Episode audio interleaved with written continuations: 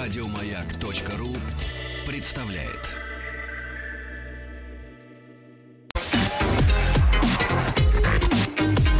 Сергей Стилавин и его друзья. На маяке. Так, дорогой Владуля. Так, так, так. Доброе Я смотрю, Сергунец. знаете, вы сегодня начали наш эфир, вы же его начинаете. Ну, естественно, Хотя конечно. некоторым может показаться иное. А, По волнам моей памяти, да, я так Слушайте, понимаю. начал оттаивать. Реально теплеет в Москве, что-то захотелось романтизма. Я его дал. Понимаю. Где его еще взять, как не в музыке? Ну, конечно, конечно. Друзья мои, э, ну что ж, действительно, оттаиваем потихонечку. И вот давайте-ка я вам прочту сегодня для затравки, так, для настроения. Для настроения просто вот э, коротенькое такое письмецо, которое мне наши слушатели э, прислали э, как э, скан, э, значит, э, заметки на одном из э, женских форумов. Давайте-ка с него и начнем. Давайте. А? Ну давайте. ну что. Хорошо. Не будем мяться. Рубрика ЖФ. Приемная нос. Народный омбудсмен Сергунец. Э, Текст следующий. Давайте. Недавно познакомил сын со своей невестой. Вроде бы все хорошо. И образование, и творческая личность зарабатывает на себя еще со школы. Но мой сын высокий, статный, а она полторашка. Ну, как это оскорбительно звучит. Ну, что это так? Между ними где-то разница 25-30 сантиметров. Да, она красивая, стройная, фигура есть. Но не хочу, пишет мать, портить нашу породу. У нас все высокие, и такие корни нам не нужны. Ладно, если девочка родится, но если мальчик, это же трагедия. Почему он не мог, пускай и не очень красивых, но высоких девушек выбирать? Как его отговорить? Или может уже на лечение внуков копить? Поймите, я как мать хочу лучше. Муж со мной не согласен. Значит, э, дорогие товарищи, тут надо сказать пару слов, действительно. Вот на эту тему, потому что действительно мать, она хочет сыну лучшего, правильно? Ну, естественно, да. Вот.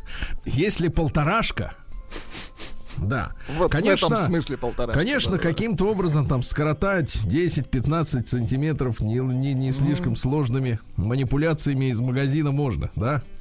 Но оно само по себе, конечно, не уйдет никуда. Э, вот, надо сказать следующее, что, что, конечно, глядя вот на иные... Но это так сказать, фашизм, это откровенный фашизм. ну, погодите, погодите, пока не да? откровенный. это Хорошо, же мать. хорошо. Это же мать, это Мать. ее сын. Мать. Вот. Но не ей же, Да. па- пардон, с ним. С ним? Нет, Да. не ей. Ладно, я понял, бессмысленно. Полтора. Прием корреспонденции круглосуточно. Адрес стилавинсобакабк.ру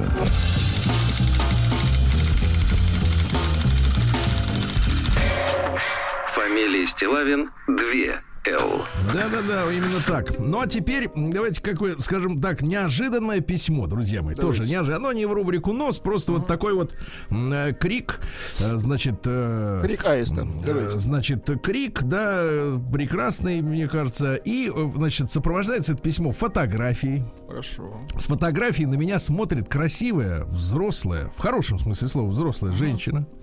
Вот. А взгляд уверенный. Такая могла бы составить счастье инженера или играть в кино. Да. Ну, это я образно. Здравствуйте, Сергей Валерьевич и Владуля. Человек парадидл. Парадидл. А, точно, это барабанный термин. Это кто? Это такой э, барабанный рисунок, парадидл. А можете вот нас напеть? Нет, не могу, это делается палочками. Вот так, типа такого, это парадидл. Ну, не используется, да, в широкой А В широкой нет, это для обучения в культуре. основном. И все-все-все, у вас прекрасная команда. Меня зовут Сабина, я киевлянка. Мне 34 года. Два предыдущих года боролась за жизнь тяжелой болезнью крови. Ваши эфиры очень морально помогли. Вот, Анатолий Добин очень помог, в особенности. Особенно Не нам, хочу. он помогает, да. Да, не хочу лить воду, буду лаконичной. Засыпаю в сопровождении ваших эфиров. И начала много смеяться. Хотя врачи год назад сказали уже выкапывать могилу. Ужас какой. Сейчас здоровье стабилизировалось, появились, правда, другие проблемы. Очевидно, это путь моего становления. Иногда впадаю в истерики, еще аукается прошлое.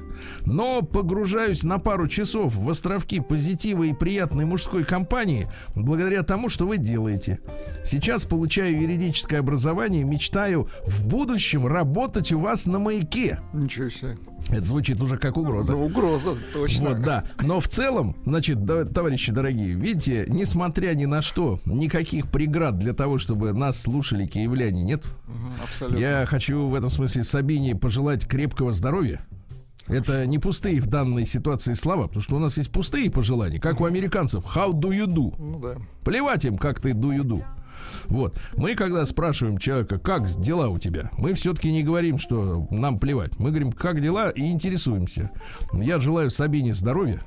Вот. А, значит, будем подбирать ей местечко на маяке. В Хорошо. юридическом отделе. Прямо сейчас начнем уже, да? да. Минуточку, вы, смотрю, черствяк. Не-не-не, ни в коем Вот. случае. Вы что, я Джули такси с утра поставил. Ну что вы несете? Нет, вы парадидл. Вот, вся ваша сила в палках, Какой хам, все, затыкаю вас.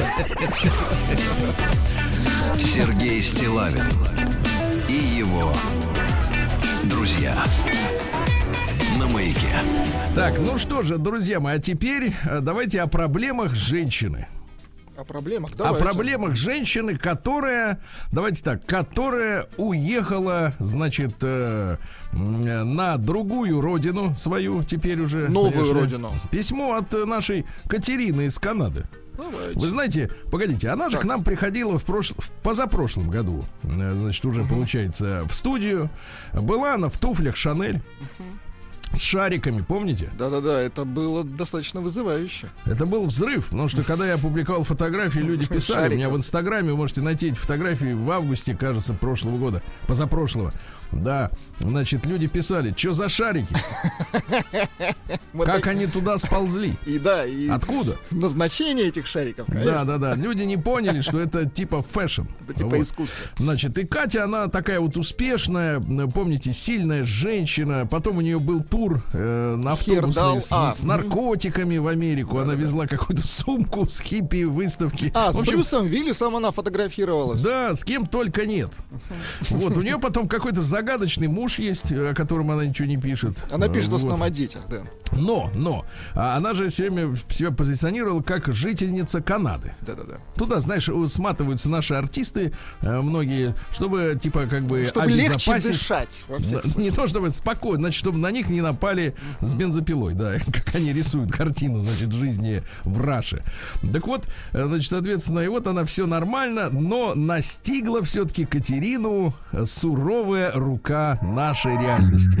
Очень хорошо. Очень. Я бы сказал так, за шкирятничек Катю взяли.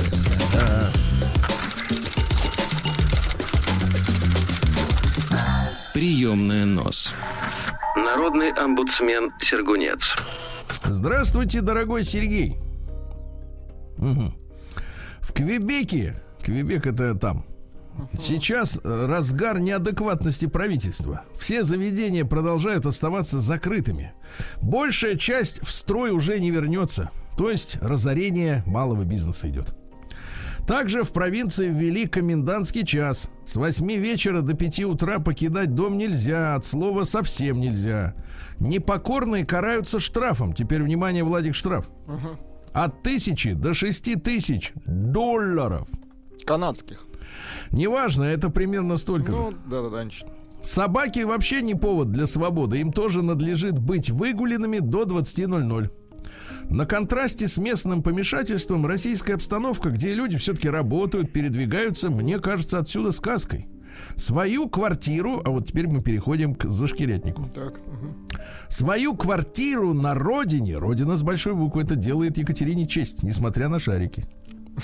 Я продолжаю, теперь внимание, сдавать. Сдавать. Ага. Да-да-да. Сейчас, в разгар мирового кризиса, не продать ее, не приехать в Москву мне не представляется разумным. Я бы сказал по-другому, возможным. решила принять дзен. Владик, вот э, мы понимаем, что девушки очень любят говорить загадками. Что значит принять дзен? Слушайте, не знаю, что для нее это значит. А это... я скажу вам, что в нашей э, российской, русской традиции это значит смириться. Ага. Я написал некоторое время назад статью о смирении на что вызвал, так сказать, всплеск э, протестов либерали, либералистической общественности. Угу. На, на, на, на Рождество написал статью о смирении, о том, что нашим женщинам не хватает этого качества, смирения. Вот. Угу. Поэтому они это слово ненавидят, потому что они им кажется унизительным, они используют слово «дзен». Угу. С июня по годовому договору там жили новые демонстративно стабильные постояльцы. Они платили без задержек, сообщали показания счетчиков по первой же просьбе. Но 30 декабря стабильность дала сбой. Не то чтобы я ожидала пламенного поздравления с Новым годом от квартирантов и рассылок с пошлой елочкой, ну, гифки всякие. Uh-huh. Но некогда адекватная и обязательная жиличка не прислала фото с показаниями счетчиков, а мое напоминание так и висело в WhatsApp среди непрочитанных. 5 января, давайте сгущать краски. 5 января, в день оплаты будущего месяца, на счет не поступило ни копейки. Я решила не метать бисер, но и 6 января деньги не пришли. Прозвон о жиличке ответил недоступным абонентам. Мне стало самой не по себе. Представляешь, за тысячи верст стало не, не по себе. По себе. Прикормленная консьержка успокоила что ни в ее смену, ни в смену напарницы никто в попыхах не съезжал. Катя, видимо, ее волновало, не грузит ли кухонный гарнитур ее. По номеру телефона жильцы знали, что я нахожусь не в стране. И приезжать в ближайшее время не намерена. Они просили меня о временной регистрации, отказала под предлогом пандемии. Отказала, уже минус. Беспокойство мое нарастало три дня. Ровно столько сестра обещала заехать и проверить квартиру по возвращению из поездки по Золотому кольцу. Она всегда бдительная, напротив, убеждала, что жильцы всего лишь загуляли в отпуске. Она писала Кате, вся Россия гуляет. И напрочь забыли об обязательствах. Скажите, Владик, а вы вот когда гуляете, забываете об обязательствах? Ну, я как-то нет. Я все-таки помню. Я вот не настолько вот свободно гуляю, что вообще ничего, и никто меня... Да. Э, значит, сестра успокаивала, вот увидишь, отойдут и пришлют денег с извинениями. Отмокнут. Но я уже почувствовала подвох женским сердцем. Вы помните Катя? Катя-то такая непростой человечек, да? с прихватом. Ее Мало то, шарики, шарики это отвлекающий маневр. Uh-huh. Это для простофиль, вроде нас с вами. В ночь перед визитом сестры на объект волновалась знатно почти не спала и продолжала себя накручивать. На душе было неспокойно. А что еще делать на карантине, правильно, кроме как накручивать ну себя? да, на улице нет? нельзя, ну да, накручивает ага. себя. Воображение рисовало стены, залитые кровью, следствие парного суицида. Или пожарище в центре гостиной, следы языческого обряда. В голове всплывали рассказы знакомых различных прощальных подарков на ковре и так далее. Все оказалось гораздо прозаичнее. Эти убогие, ага. теперь внимание, драма, вынесли из квартиры кровать Господи, какая драма. Давайте еще. Ну а как ты будешь жить-то? Зачем квартира, да, в которой а, нет кровати? Она в Москве-то не скоро появится. Ей эта кровать точно не пригодится. Нет, я знаю, ваши дружки могут и по-другому, но... Так. А наш вот Сокол вообще кровати не знал до того, как в Воронеж не приехал. Он и про простыней не знал, Не знал занавесей. Потому что от палящего солнца они все равно не спасали. Да. Шутка. Эти убогие ребята вынесли кровать ту самую новую, свежекупленную, взамен прежней, утраченной после шести лет эксплуатации. Знаешь, как юзали кровать, что утратили ее. Так. Напоследок, они, видимо, для очистки совести принесли на ее место матрац. Ну, видите, видите все-таки матрас-то принесли. Побитый им. жизнью и молью. А в процессе выноса моей кровати еще и частично снесли кухонную дверь, разбили стекло и выломали рукоятку. Консьержка заявляет, что произойти подобное могло только ночью, когда подъезд находился вне юрисдикции. Мне от этого стало не легче. Неясным остается, зачем вообще платить консьержам, если их три единственных дела это сидеть в будке, смотреть там телек, разгадывать кроссворды и допрашивать курьеров. Да, у меня в заложниках остался депозит. Но он, а теперь внимание, так. но он, конечно, не покроет замену замков, покупку кровати, новой двери, роутер пропал, утюг, вынесли кастрюли, твари и моральную травму от человеческой неадекватности. Что не так с людьми?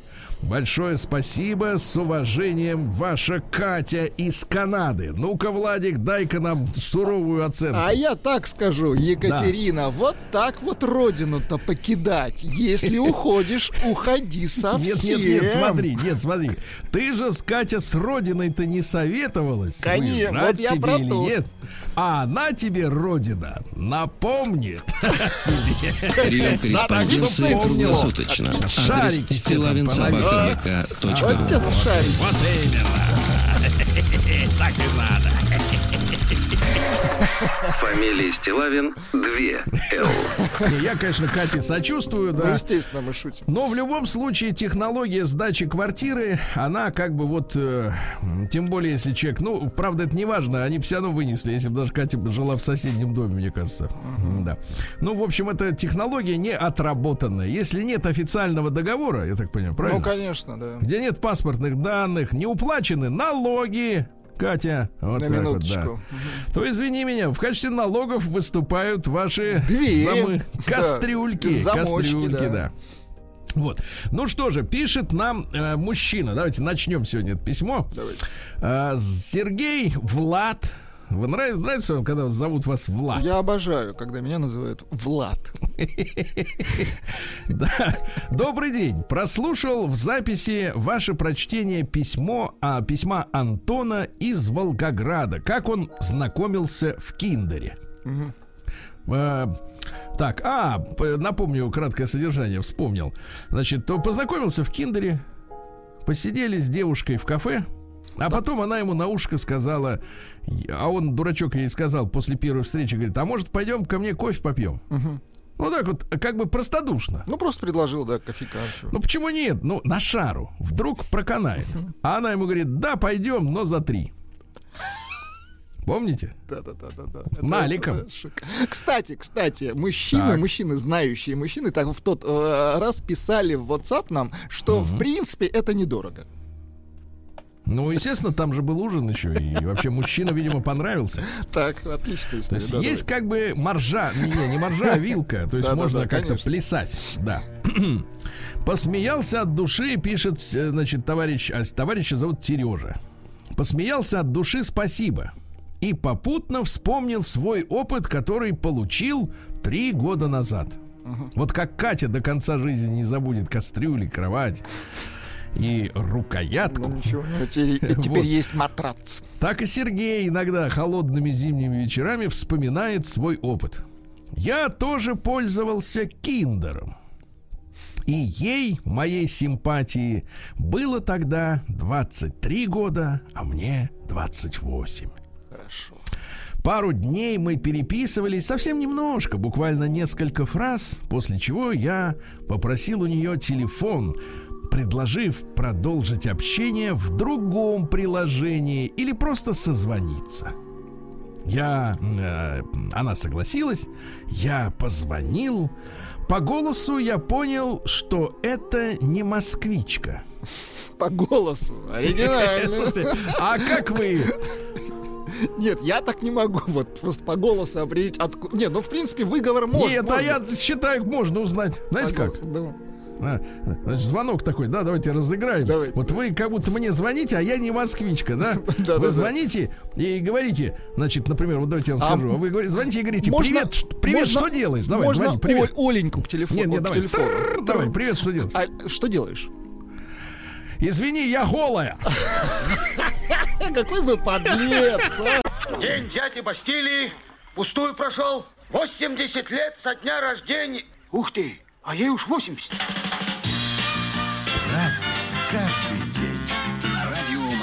Ну что ж, товарищи, 20 января, товарищи, на календаре, да. Начнем с хороших праздников. Сегодня Давайте. день дела производственной службы МВД России.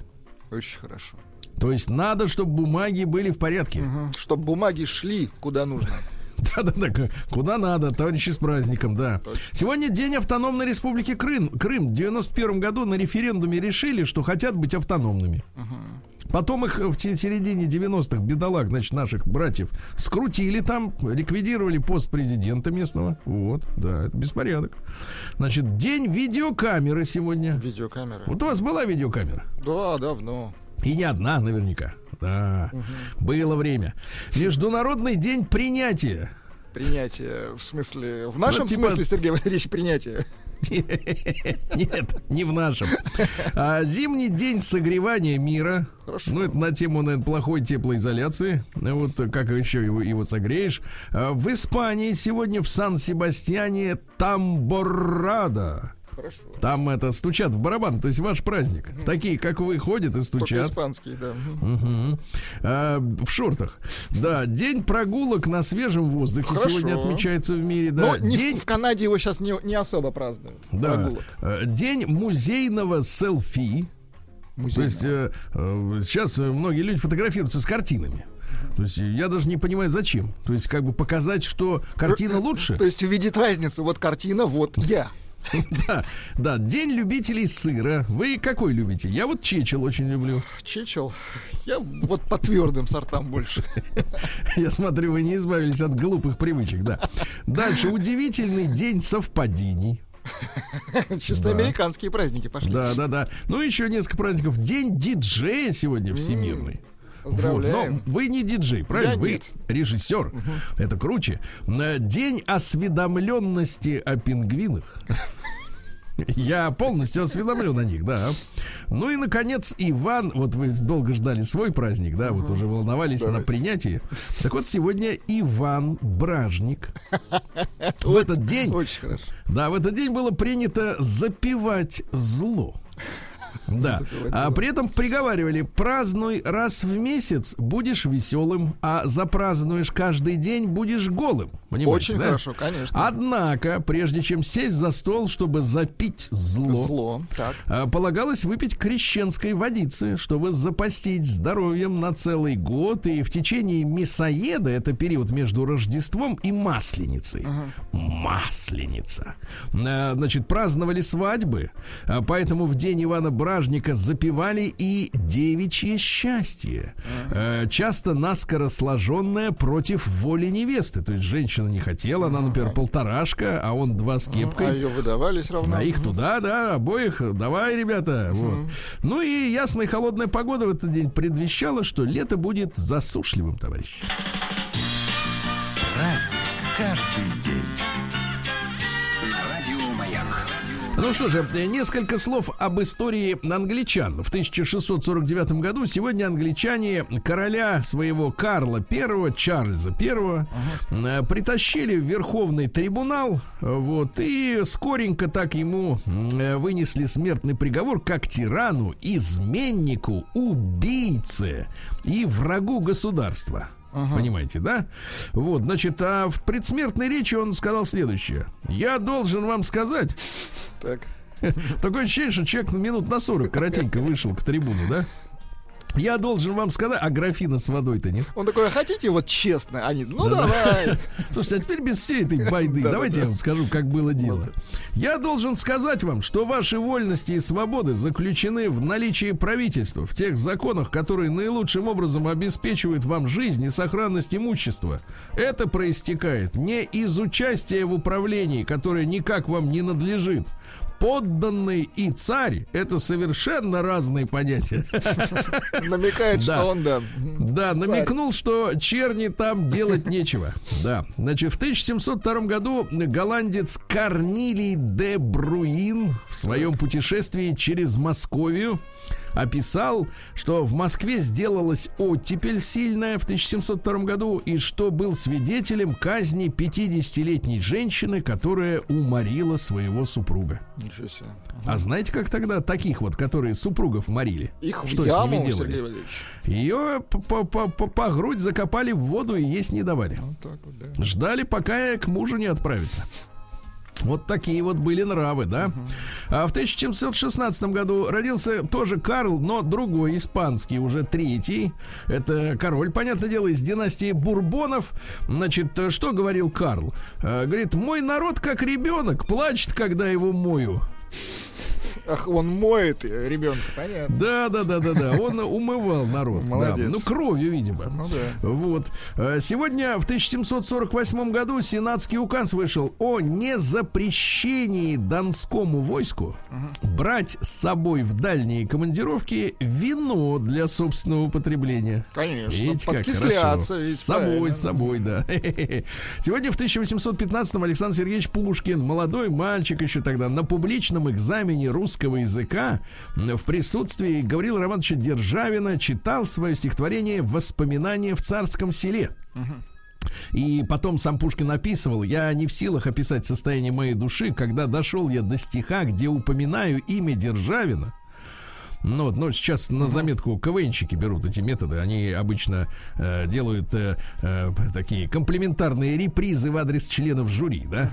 Э, у- слезали у Александра Сергеевича методику. Так вот, голос мой отрочески, пишет Пушкин, зазвенел. Сердце забилось с упоительным восторгом. Не помню, как кончил свое чтение. Не помню, куда убежал. Державин был в восхищении. Он меня требовал, хотел меня обнять, а меня не нашли. Понимаете? Какой трепетный. Ну, да. это несколько строк-то буквально Давайте. из тех, которые Сан Сергеевич сам запомнил. Потом-то он уже не помнил. Давайте. Воспоминаниями смущенный, исполнен сладкою тоской, сады прекрасные, под сумрак вас, ваш священный, вхожу с поникшую головой. Хорошо. Очень хорошо. А, Андрей Федорович Будберг родился в 1817-м. Это наш дипломат. А, Посылали его и в Берлин, и в Ганновер, и в Вену. Вот. э, Ну и что? А потом а, произошла какая история не- нехорошая. Вот в январе 1868-го местный полицейский сообщил Будбергу о том, что русский подданный барон Мейендорф Так. Вот, весьма причудлив и подвержен раздражениями, доводящим его без всяких побудительных причин до насильственных действий. Ай-яй-яй, то есть Буйный, по-нашему. Тревожный пассажир, да. И полицмейстер вы- выражал опасения за нормальное состояние его умственных способностей. Посол направил барону Мейндорфу письмо, Так. где написал, что вы, как русский офицер, не должны вести себя как полудурок. Эксцентрично. Так. В ответ на это барон Мейндорф совершил нападение на Будберга. Да ладно, ужас какой. Да, да, Так. да. Вот, хотел ему настучать по башке. Вот. И Будберг, после того, как э, эти гематомы спали, значит, на лице, сочтя себя оскорбленным, вызвал Мейндорфа на дуэль, которая уже состоялась в Мюнхене. В Мюнхене. Ну Вот. Но это стало э, итогом э, всей его карьеры, потому что дуэли-то были запрещены. Царь узнал и уволили. Вот так вот, вот. как видишь, как довели человек с ума. А псих попался. психически, конечно. Псих попался под руку, да. А сегодня в 1836-м э, Дмитрий Николаевич Кропоткин родился. Это э, генерал-лейтенант, не тот, который анархист, а другой, но тоже князь, да, харьковский генерал-губернатор. Его застрелил землеволец Гальденберг. Да, конечно, застрелил Гальденберг, вот. Ну а что там случилось? А потом этот убийца Гальденберг по- по- поселился, сбежав от властей, поселился под Харьковым. Так. Вот. Вместе с другим террористом Кобылянским. Вот. Ну и на конспиративной квартире, э, квартире Люси Волкенштейн. Я смотрю, собрались так кучно. Слушайте, так. а история Люси Волкенштейн, она совершенно замечательная. Она родилась в дворянской семье, да. Ну, вроде как люди должны власть защищать, да, пару, по роду своего происхождения. Но в 1906 уже году, э, значит, Люда, Люся Волкенштейн выступила э, около цирка с речью, обращенной к революционерам. Ну, первая русская революция, да. После окончания митинга участники большой колонны вместе с духовым оркестром, ну, как на кладбище, да-да-да. Вот, пошли к зданию штаба крепости. Ну, чтобы продекламировать еще раз. А когда демонстранты из-за угла вывернули на площадь, э, с трех сторон по ним ударили пулеметы. И Люсю Понятно. все. Вот такая история, да. В 1841 сегодня Китай был вынужден уступить Великобритании Гонконг. Ну, что значит вы, вы вынужден? Сначала Китай обескровили опиумной интервенцией, да, то есть подсадили на наркотики, выкосили миллионы людей э, в опиумных курильнях, да, вот, а э, совершенно деморализованное общество и, и с отсутствующей фактически армией, естественно, не могло сопротивляться, и вот до сих пор Гонконг, кстати говоря, это лихорадная такая территория, да, э, которая вот Но и они там сейчас немножко там распоясались, да. неспокойно и сейчас. Почему? Потому что идет геополитическая, понимаешь ли, заваруха. Во. Вот так вот. Хорошо.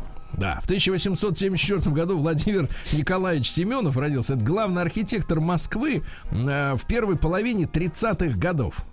И это очень важный человек, потому что он является автором генерального плана реконструкции Москвы. То есть то, что Москву, ну, настоящую, ту самую патриархальную, сегодня можно узнать лишь в нескольких э, кварталах, вызывает у меня, честно говоря, э, обиду, досаду, слезы, я бы сказал так, да, потому что редко вот в Москве можно э, на 360 градусов где-нибудь повернуться, и чтобы не и чтобы И увидеть, чтобы что было хорошо. чтобы был нет, не хорошо, хорошо и так хорошо, чтобы было аутентично. Ну да, да, да. Ну, то есть э, стильно. оригинально. Да, все- вечно вот понатыкано вот каких-то вот, вот других Это всяких. он дома раздвигал, значит. да? Он, он, да. Вот, значит, э, были какие планы, кроме того, что э, вот план, соответственно, вот этого товарища, например, план «Большая Москва».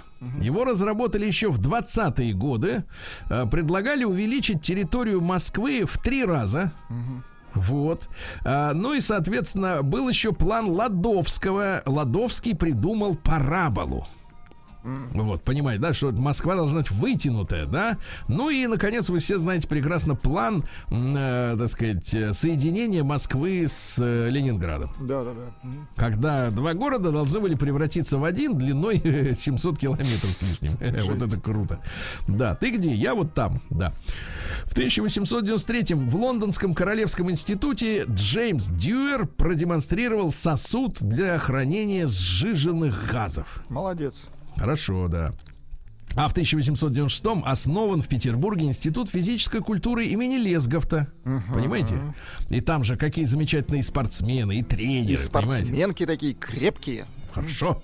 Да. Вот. Ну и турецкий писатель-коммунист в 1902 году родился Назым Хикмет. Ничего себе. Понимаете, родился он в аристократической семье, естественно, да, но потом э, бегал туда-сюда, э, вот, э, и замечательный такой автор. Давайте-ка я вам вот прочту, значит, Ну, чуть-чуть. строки. Давай, чуть-чуть.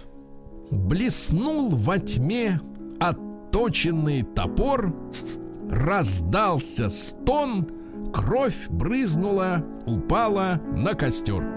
Слушайте, ну как-то так. Вот так вот. День дяди Бастилии пустую прошел. 80 лет со дня рождения. Ух ты, а ей уж 80.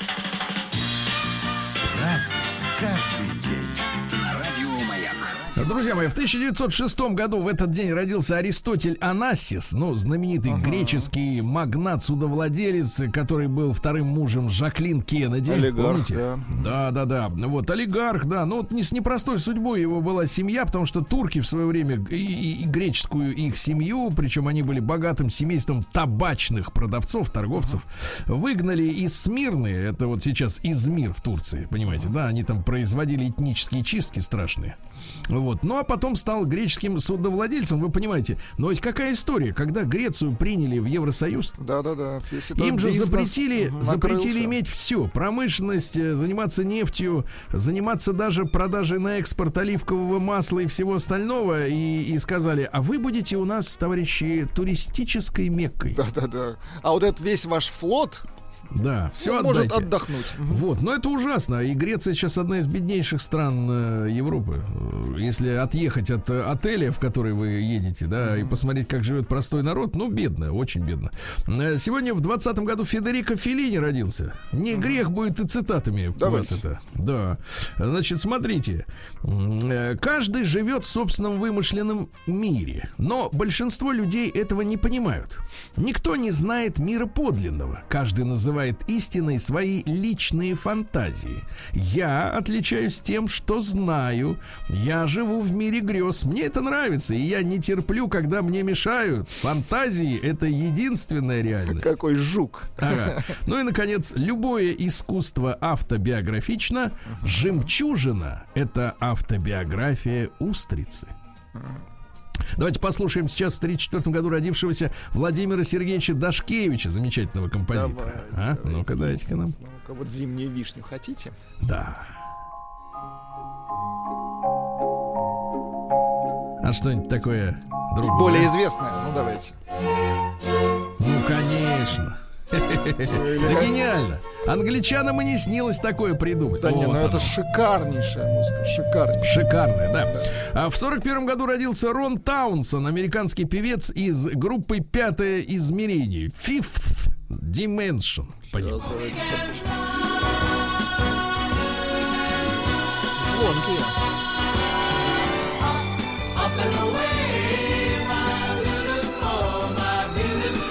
Прекрасно, прекрасно. Значит, в сорок шестом году родился Дэвид Линч, э, дедок, который наконец-то сыграл в третьем Твин Пиксе, в своем же, да? Ага.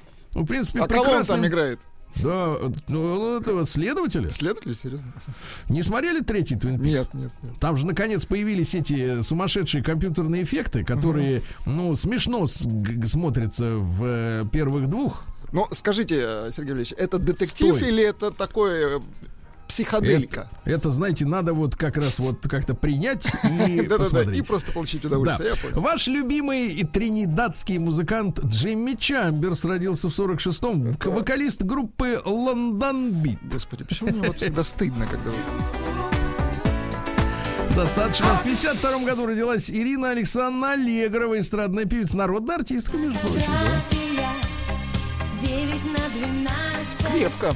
Да-да-да. В тот же день, как и м, Ирина Александровна, родился Пол Стэнли. Это ритм-гитарист и вокалист рок-группы «Поцелуй». Ну,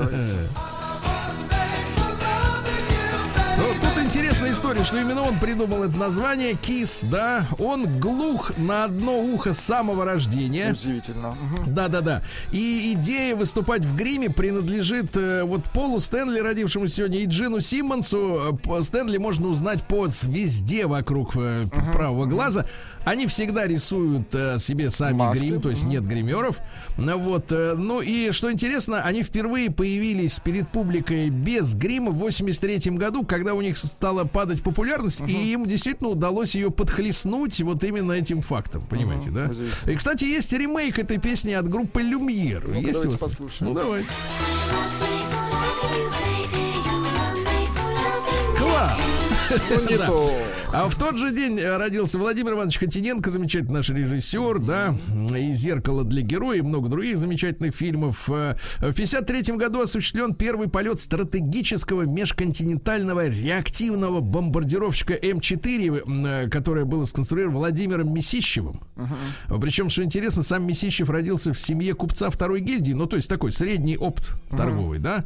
Вот. Но революция все изменила, он стал великим действительно конструктором. А почему нам нужны эти межконтинентальные бомбардировщики? Потому что у американцев вокруг Советского Союза было расставлено много баз, Баз, да. а нам надо до них было долететь. Ну, ничего, Понимаете, ничего. да, потому что в 53 году еще не было у нас межконтинентальных баллистических ракет. Но и сегодня наши самолеты прекрасно дежурят. Понятно? Дежурят и сейчас. Вот так вот.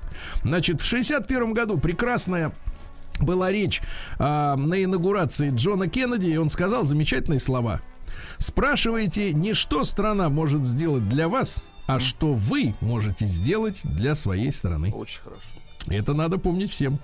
В 68 году родилась Дарья Георгиевна Юргенс, э, замечательная актриса, но вы все ее знаете как э, исполнительницу роли в фильме «Брат 2» русской проститутки лысой. Да, конечно. Которую взял с забыть. собой, Мгм. Данила взял с собой на родину, да? Ваш любимый вокалист группы «Возьми это» Гарри Барлов родился Можно было 71-м. без сладкарей сегодня. Ну, серьезно. Сейчас будет, наш, будет вам так, и вам получше. давайте. Давай. А в 76 году родилась Анастасия Юрьевна Волочкова. Она поет. Да, тоже поет. Мысленно, мысленно, но между Понятно. Ну и, наконец, давайте что-нибудь хорошее. В 77 году Сид Вилсон родился, участник команды Slipknot. Вот это хорошо. Вот это хорошо. Дай-ка, дай-ка пожарче.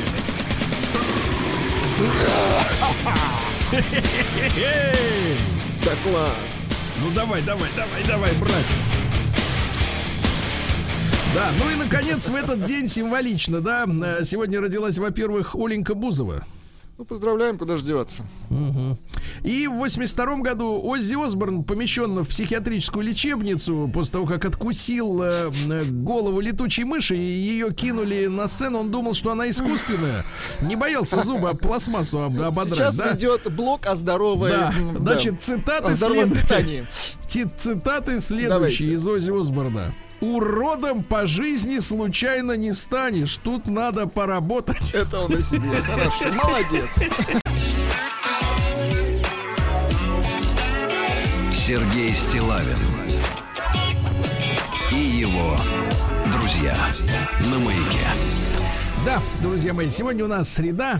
Да, у Владика прекрасное настроение, которым он делится с вами при помощи вот этих гнусавых мелодий 15-летней давности. Ну вот, ну и Омс, конечно, с нами, естественно. Но не гнусавый. Нет, все четко.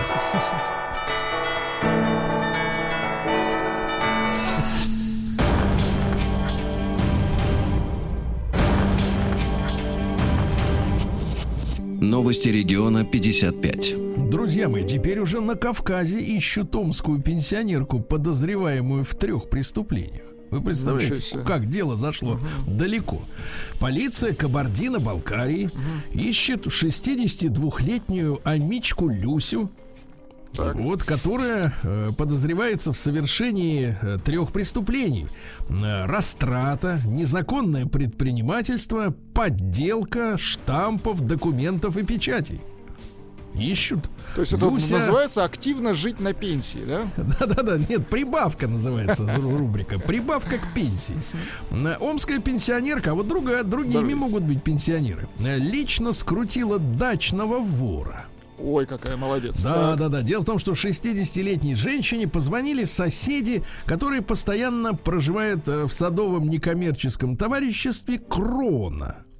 Э, Сказали, что кто-то орудует на ее участке. Женщина примчалась на дачу и скрутила 31-летнего вора, который э, уже, э, так сказать, вытащил из дома электропроводку на 9 тысяч рублей. Подлец.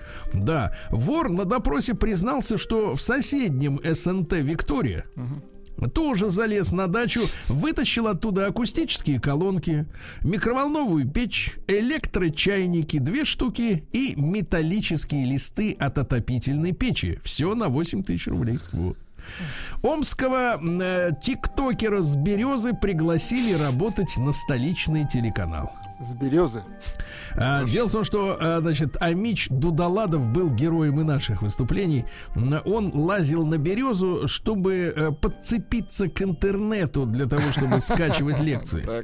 Ну, потому что на земле Ну, не да, ловило. Не, не было приема. И вот господин Дудаладов прославился, и теперь он будет сниматься с бывшими ведущими Дома-2 Оленькой да Ксюшей. Какой молодец. Вот видите, как судьба может обернуться. А передача будет называться «У березы». Нет, на, бери. А В Омске снизится размер платежей за вывоз мусора. Хорошо. Да, это понятно. В Омске ожидается еще больше первоклашек, чем в прошлом году. Замечательно, да? Но не все так замечательно. Но не Амич все пойдут, украл- да, в первый класс? Нет, пойдут все дети. Да. А Мич украл детскую коляску, но забыл ее в теплой остановке. Чертов извращенец. Так. Да. А бродячие собаки затерроризировали жителей Тарского района. Э, Вы представляете, шесть бродячих собак сколотились, как говорится, в банду. ОПГ, так. Да, собачьи. Вот. И покусывают людей с непонятными целями. Вот, межрайонная прокуратура бьет тревогу. Понимаете? Опасно. Да, коммунальщики из Омской области скрыли почти 15 лямов, чтобы не платить налоги. Какие молодцы. Нет, ну, Нет, ну голова молодцы. работает. Нет, это отвратительно, но голова работает. А за половину зимы Омск избавили от 235 тысяч кубометров снега. Хорошо. А в среднем на каждый полигон выгружено порядка 40 кубометров. Запишите, да. Дальше. Из Омска до Большеречия хотят запустить теплоход за 380 рублей. Недорого. Значит, э, идти будет э, теплоход э, Год. 6 часов. А, 6 часов, хорошо. Обратно семь с половиной. Почему? Из-за Вопрос. течения, конечно. Молодец, молодец. Вот, а если б по льду шел, а время было бы одинаковое, Нет, правильно? если б по льду шел, он бы стоял. Да. Так вот, смотрите, э, 380 рублей, а для сравнения сейчас на автобусе в Так. Большеречье э, ехать э, можно, правда, быстрее, за 3 часа, но билет-то стоит 417, На минуточку. а, извините, 37 э, рублей на дороге С не валяются. не упадут, Да, согласен. да, да, вот именно. Дальше Амич решил еще раз обокрасть храм, но его выдали следы. Рецидивист, упырек. Вот, да. ну и пару сообщений буквально из Омска. Амич организовал магазин на участке, где должен стоять дом. Понимаете, да? Ну вот. Ну и, наконец, омский пенсионер лишился 700 тысяч рублей после трех дней общения с телефонными банкирами. Вот так, 700 тысяч рублей.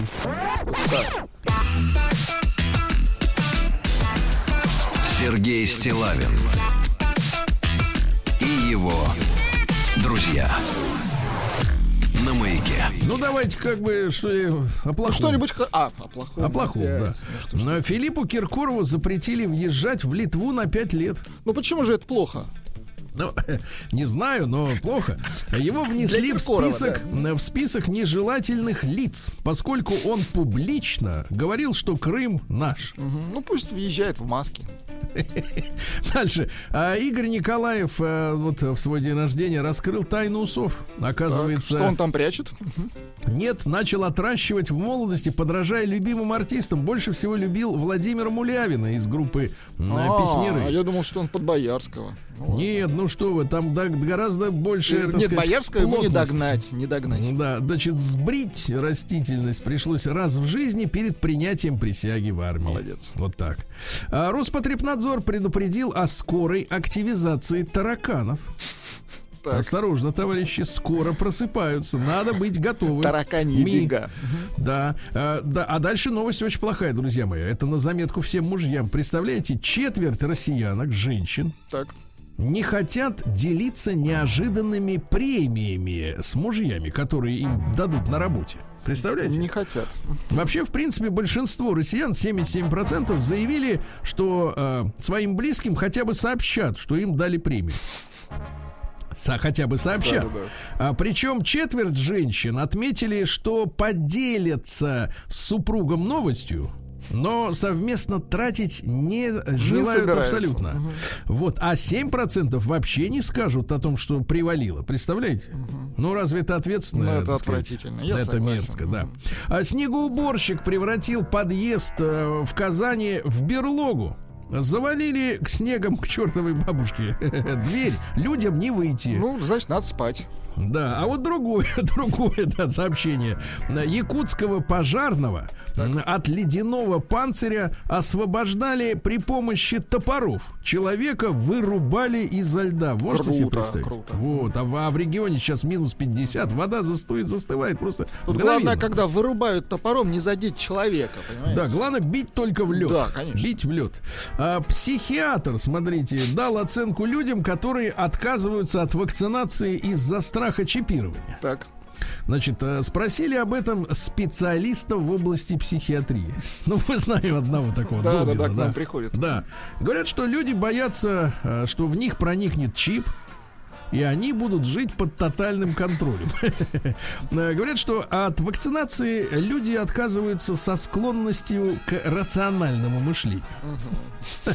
Например, э, есть мнение специалистов, я цитирую, высокого уровня, ад- академиков и ученых. И оба, например, говорят совершенно разные вещи про вакцинацию. Так те, у которых рациональное мышление, они могут сделать неправильный выбор, понимаете, Владик? То есть, получается, рациональное мышление это плохо. Да, нам такие люди, в принципе, как бы нужны, но в меру. Да. А, в подмосковном спасательном отряде несет службу отважная Корги Маруся, которая дежурит около проруби на крещенских купаниях. Видите, как мило. Да. Россиянка приютила замерзавших на пруду лебедей в На Обсковской пруду области. очень хорошо. Да. А в Мурманске установили огромный термометр. Раньше это была просто 150-метровая труба, а теперь туда навесили Диоды. теперь туда налили ртути, так. Нет, диоды, светильники. И теперь вот эта штуковина показывает температуру очень хорошо. В России нашли нарушение в бутилированной воде многих марок. Значит, вот давайте, Роскачество. Да-да-да, про- проверила 206 торговых марок. А признаки фальсификата у 59, то есть э, почти что в каждой, шес- э, ше- так, каждой третьей бутылке, понимаете? Ужас какой. Ужас, да. Дальше назван лучший адыгейский сыр. Давайте. Это Адыгейский молзавод, Красногвардейский молочный завод и марка Свежий ряд. Да. Класс, молодцы. Ну и, наконец, россияне оказались неспособными различать натуральные продукты. Из этого какой следует вывод? Раз они не способны, то и делать их ка- нет, нет, смысла. нет, значит, и не надо различать, просто ешь все. Да, ешь то, что нравится. Да плевать. Вот именно, там разберемся.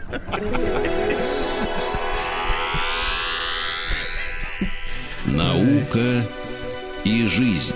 Ну что же, а, ученые обнаружили, вы знаете, неизвестные науки виды хищных организмов. Они так, так. обитают у берегов Австралии на глубине до трех километров. Ужас какой. Так. И мы их не знаем.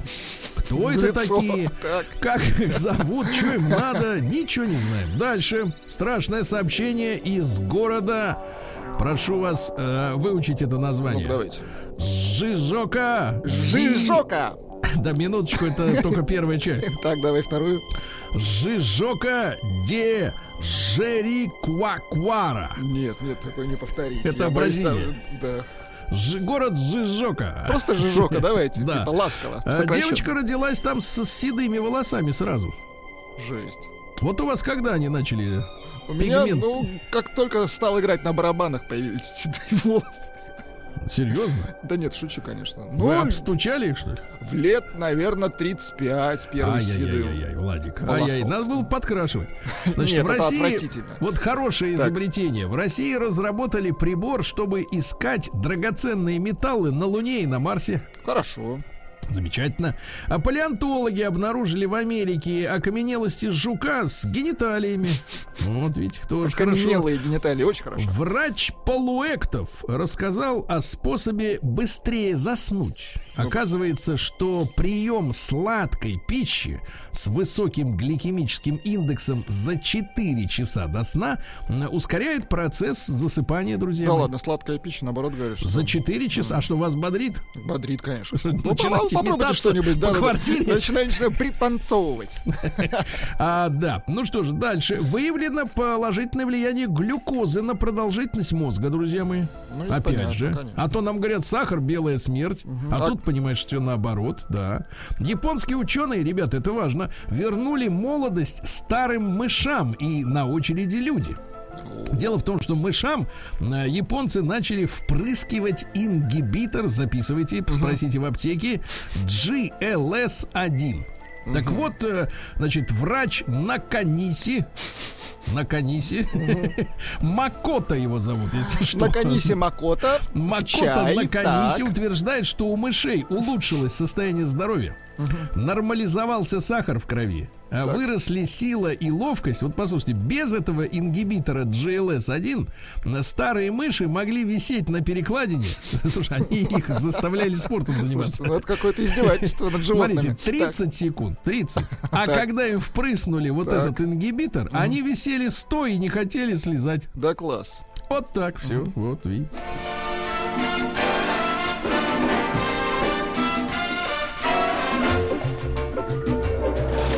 Новости капитализма. Ну что же, э, в Египте арестовали пекаршу, которая пекла для частной вечеринки непристойные кексы с гениталией. Ай-яй-яй-яй-яй. Отпустили под залог в 319 долларов. Под залог Да. вот как раз вот этих вот ее... ее Кексов, да. Кексов. Да. Э, Мужчина, представляете, из штата Техас сломал себе ноги в двух местах, чтобы подрасти на 5 сантиметров. Ужас какой. Вот смотрите, значит, в ходе операции врач сломал ему ноги в двух местах и установил в сухожилии, то есть он влез в ногу, понимаете, да, э, телескопическую штангу. А затем устройство медленно разделилось, э, отделив две части кости, то есть раздвинули. Раздвинули. А новая кость наросла в получившемся промежутке, представляешь? Ну, звучит это Да. ужасно как-то. И вот, представьте, но, но проблема для меня в следующем. Он и так 180-сантиметровый рост имеет. Ну, куда ж ему, Это да. нормально. А он вырос до 185, потому что, внимание, он хотел быть похожим на баскетболиста. Да. Дальше сотрудники сервисов знакомства раскрыли свои темные секреты. Давайте. Ну, во-первых, специалисты говорят, что с ума сходят от того, какое количество непристойных фотографий люди отправляют друг другу. Дальше. Основная цель алгоритма это не подобрать партнера, заставить вас платить бабки. Э, Значит, из полезной информации мужчины и женщины заходят на эти сайты в разное время суток. Э, Мужчины, как правило, после 10 вечера, а женщины раньше. Поэтому они не встречаются. Да, ну и наконец мужчины, э, значит, понимают, что на сервисе, чтобы мужчины понимали, что на сервисе есть женщины, разработчики нанимают ботов. Значит, подростки из Франции, Сербии, России и Какой Украины ужас. ведут от имени псевдо-женщин разговоры с пользователями. Вот. А Названы главные глобальные риски следующих 10 лет. Давайте. Ну, во-первых, развитие технологий вызовет массовую безработицу. Ну, это понятно. А, люди поедут из э, городов э, за город. И в конце концов мегаполисы превратятся в э, криминальное гетто. Понимаете, да? Ужас. Вот двоих испанских футболистов посадили в тюрьму за секс-видео. Одного зовут Серхио. Так. Нет, не Артем, Серхио. И Антонио второй. Они распространяли видео, как они вдвоем туда-сюда, значит, ту- туда. Ну и, наконец, давайте интересное, да. Во-первых, э, в Швейцарии предложили ввести запрет на запреты из-за коронавируса. Ну и, наконец, популярную кофейню обвинили во лжи. Мужчина провел эксперимент, э, но, знаете, обычно за больший стакан приходится платить больше. Ну, это логично. Так он вылил, значит, в мерную посуду кофе из большого, так называемого, Мгм. стакана, И из среднего. Оказалось, что там столько же, прикинь. Это надувательство. Вот да. это надувательство, вот именно.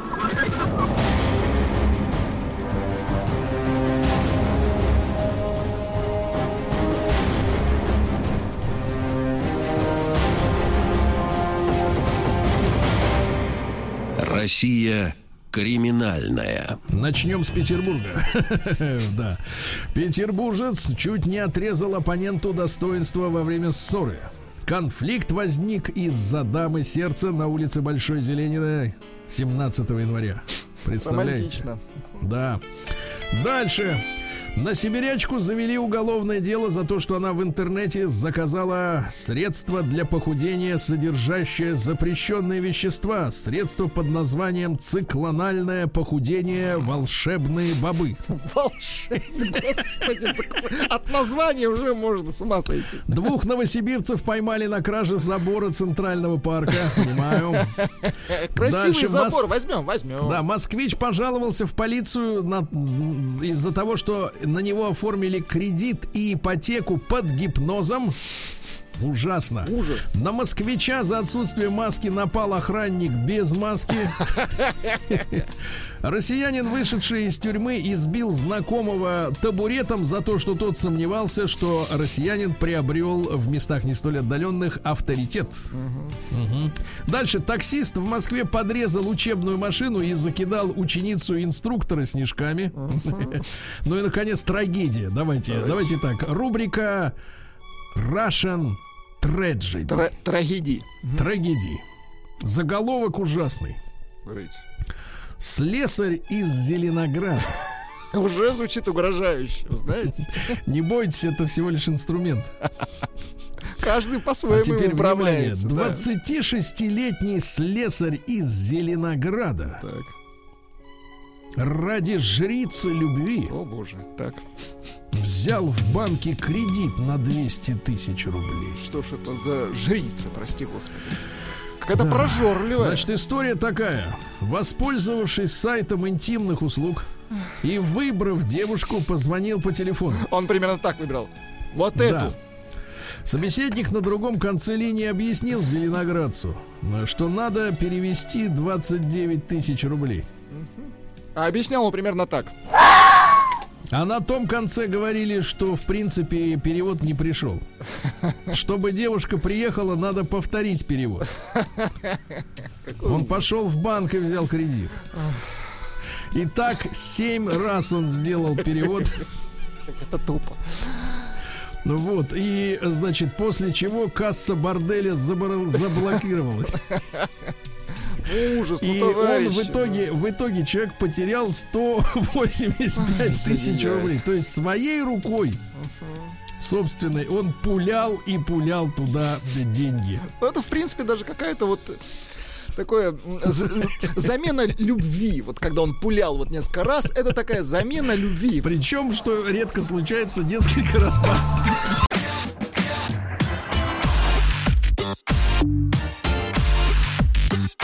Сергей Стилавин и его друзья на маяке. Ну что, товарищи, у нас сегодня важное будет обсуждение. Э, Вам пригодится и WhatsApp, и телефонные звонки. Обсуждение с теми, у кого есть э, э, детишки, школьники, ну, может быть, отчасти студенты, хотя это, наверное, в меньшей степени их касается. Вы слышали наверняка эту новость о том, что родители школьников могут, смогут выбирать между домашней и очной формами обучения. То есть э, хочешь, э, сиди дальше, понимаешь ли, перед э, ноутбуком, да? Хочешь, Или на, берё- на, на березе вот Дудоладов сидел, да? Вот теперь, видишь, теперь на дециметровом канале будет передачу вести, тоже нормально, в принципе. Или, в принципе, для вы вы, поняли, что это не для вас, и вы хотите, чтобы действительно сын, дочка ходили э, в школу, как и прежде, как вы ходили в свое время, да, и дальше ходили. А, ну, что касается новостей на эту тему, ну, я еще раз э, напомню, что глава Минпросвещения Сергей Кравцов об этом заявил. У родителей в соответствии с действующим законом об, об образовании есть право, возможность выбрать форму обучения, очная или, значит, домашняя. Ну что же, э, значит, то есть э, у родителей есть выбор отправлять в школу или продолжать удаленку, говоря по-русски, да? Так вот, э, друзья мои, давайте короткий опрос, пожалуйста, примите участие обязательно, чтобы мы посмотрели статистику, это важно для нашего с вами понимания. Единичку отправляйте на номер плюс семь девять шесть семь сто три пять пять три три, это бесплатно. Если вы выступаете за нормальное школьное образование, да, Аналоговые. да, то есть вот учитель, вот ученик, вот парта, вот мел, а вот тряпка вонючая, которую надо стирать с доски. Да, двойка, вам понравилось, э, как учится ваш ребенок э, на удаленке. И вы выступаете за то, чтобы он и дальше сидел дома, ходил к холодильнику, ел бутерброды, когда хочешь, правильно? И так далее и тому подобное. Ну вот, э, давайте, и большой разговор. Ваше, ваше впечатление, да, от удаленки, э, от обучения вашего ребенка на удаленке, значит, э, как конкретно это сказалось на его успехах, да, на знаниях, э, потому что достаточно часто я вижу письма с претензиями к этой форме обучения, да, и они звучат и от, и от конкретных родителей, и от общественных деятелей. Как э, в каждом конкретном случае было дело? Давайте, ребят, 728-7171 наш телефон. Пожалуйста, вы можете прямо сейчас звонить, и мы с удовольствием э, с Владиком вас послушаем, да, и все вместе послушаем, как оно на практике получилось лично у вас, да, и со- сообщение, если не дозвониться в студии, также, пожалуйста, присылайте, плюс 7967 103 5533. Давайте начнем с Геннадия из Москвы. Ген, доброе утро. Алло, друзья, доброе утро, да. Ну, у меня вот дочка восьмой класс, э, на дистанционке, вот они сейчас сколько сидели. Ну, во-первых, э, с одной стороны, хорошо по, по поводу этого коронавируса, так называемого, да, там э, риски уменьшаются, а с другой стороны, вот общение все-таки живое, там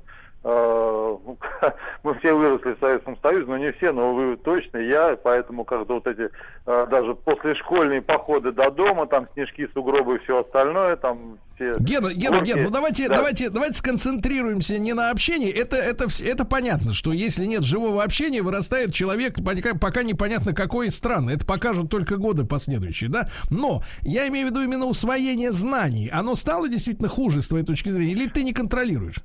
Э, Нет, понимаете, ну вот у меня крестная э, работает в школе учителем, да, и как бы и дочка, я по дочке смотрю, э, вот эти вот все тесты, неживое общение с тем же учителем, да, та же- та же- то- тоже иностранный язык, это лексика, это тембры голоса, там, ну, вот это, все вот эти нюансы, они просто делают человека тупым. То есть сидеть и ставить галочки там где-то на каких-то тестах, это вот вообще ни о чем. Я не, Понятно. вот, вот правильно, вот правильно Хорошо. сказали, что будет через 10 лет, это вот покажет время. Ну, я, я Причем- имею в виду именно причем- социальную, не, ну, социальную причем развитость. Самое Да. интересное, все, кто эти законы придумывает, они-то закончили нормальную школу. Ходили в нормальные, как бы, нормальные... Ну, Погодите, вам ответят, надо развиваться, на месте Да, стоять да, нельзя. да, да, да. Давайте. Хорошо, Геннадий услышал. Восьмиклассница, да? Давайте Славу послушаем. Вячеслав, доброе утро. Доброе утро. Ну, у меня девочка в четвертом классе. И хоть это сейчас просто стало более популярным, но домашнее образование могли и раньше перевести ребенка, никто этому не препятствовал, только нужно было справку взять в связи с чем. А сейчас там просто по заявлению родителей. И, конечно, ну, другое дело, что вы, Сергей, неправильно, э, в моем понимании, ставите акцент. Современная школа давно уже отошла от такой фигни, как разъяснение материала непосредственно в классе. В классе только иногда спрашивают учеников, что они с родителями выучили дома, плюс по русскому языку и по языку, естественно, проверка легкая письменных работ, причем такая, сами понимаете, очень быстрая. Все ты должен сам все равно своему ребенку разъяснить, втолковать. И проблема, э, самое главное, да, что если родители, скажем так, недостаточно образованы, недостаточно продвинуты, они не могут ребенка после школы все ему донести, потому что они сами, да, там, не, э, в чем-то не разбираются, то вот эта вот отстающая часть класса, которая тянет весь класс назад.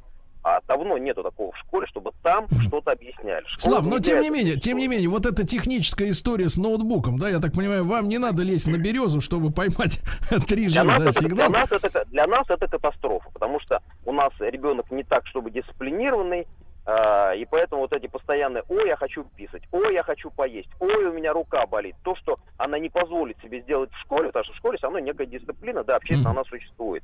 А здесь, естественно, человек э, дома расслаблен, и, конечно же, для нас это откат страшный назад. Ну, насколько так вот, если, грубо говоря, процентов стало хуже учиться?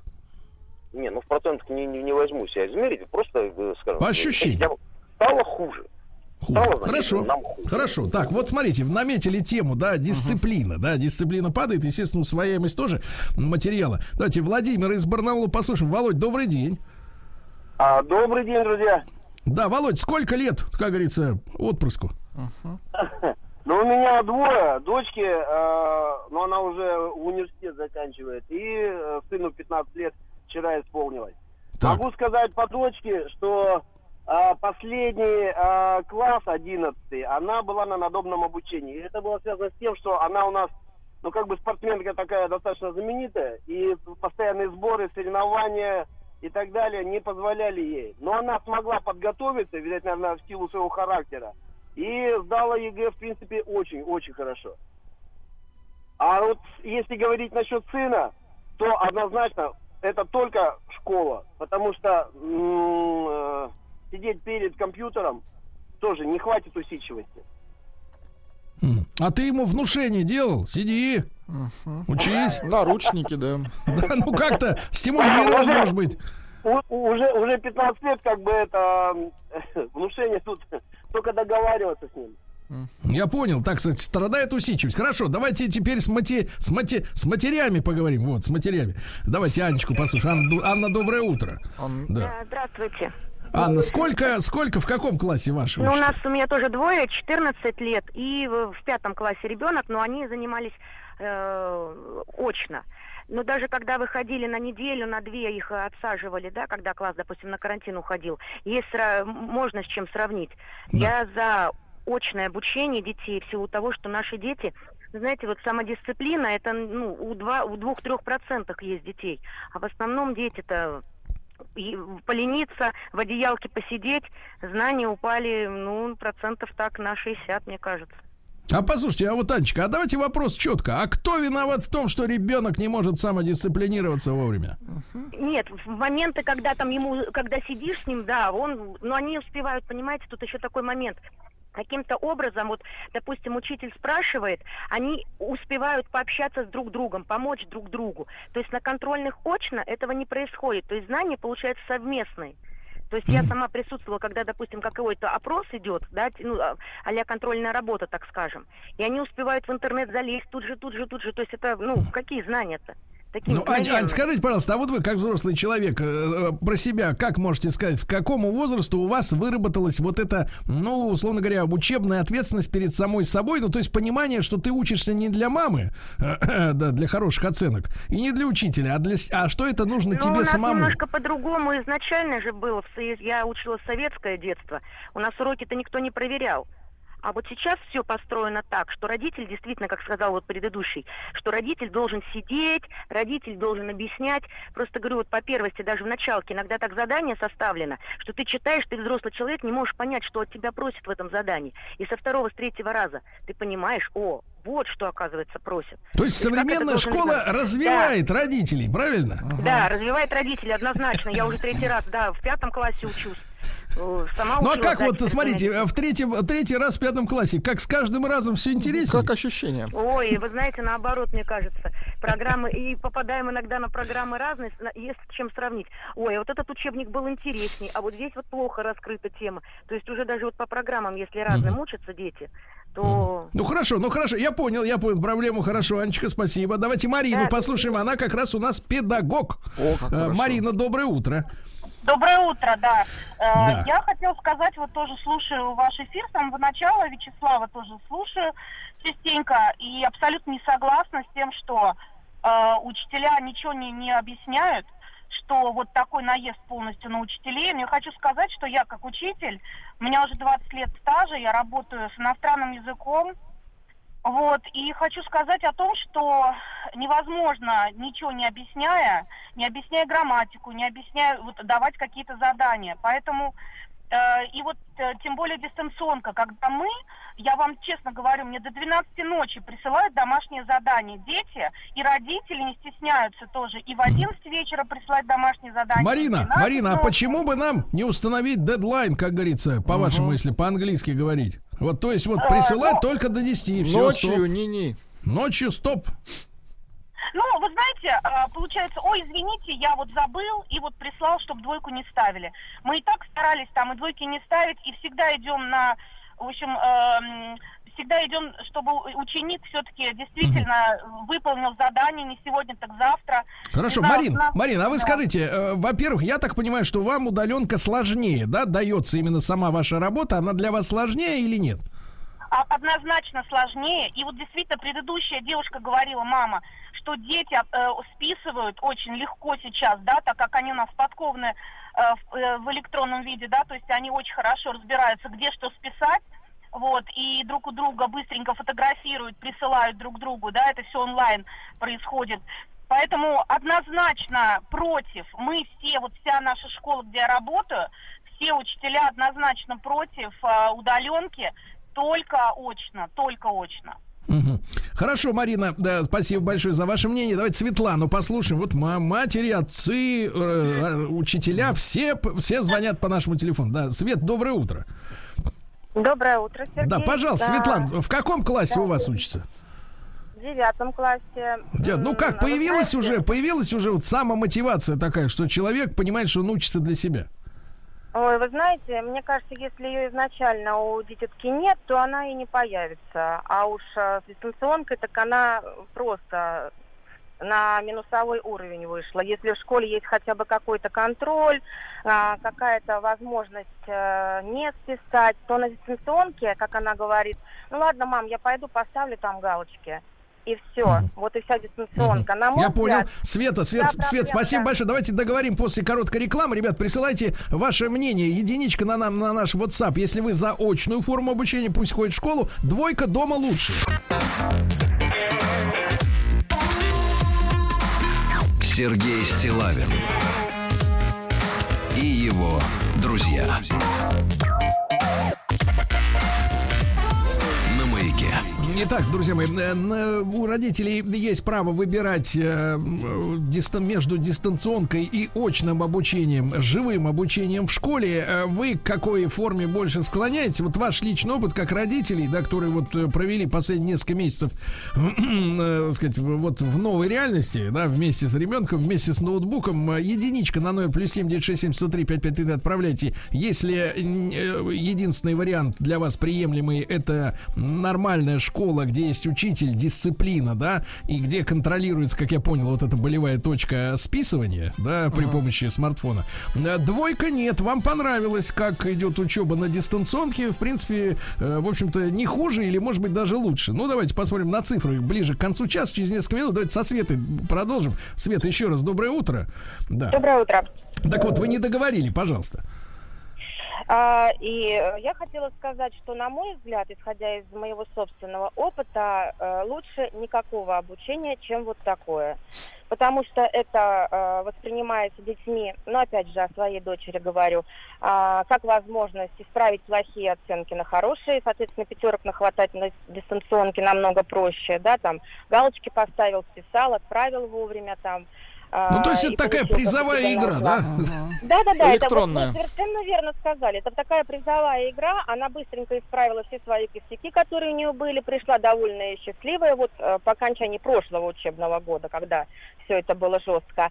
Вот. И спала до 12, естественно. Дети воспринимают это как э, некий такой бонус, э, который им, внезапно выпал, э, и такая халява, знаете, которая Мгм. вот э, упала им на голову, и какое счастье. Я говорю Понятно. сейчас опять же, наверное, о большинстве детей, но, собственно, о своей дочери. Она Да-да-да. такой, знаете, интеллигентный раздолбай, который надо постараться, постарается, а не надо, так и зачем, я буду напрягаться. Поэтому, на мой Это взгляд, наш человек, Света, это все Да. нормально. Наш человек, все Да. так живут, да. Спасибо, Света. Давайте Нину послушаем. Друзья мои, спасибо за большое количество ваших звонков, сообщений. Нин, доброе утро. А, Здравствуйте. А, Я, наверное, выбьюсь из общего хора. Я за дистанционку. А, У меня трое детей, а, близнецы в во- восьмом классе и старший сын в десятом.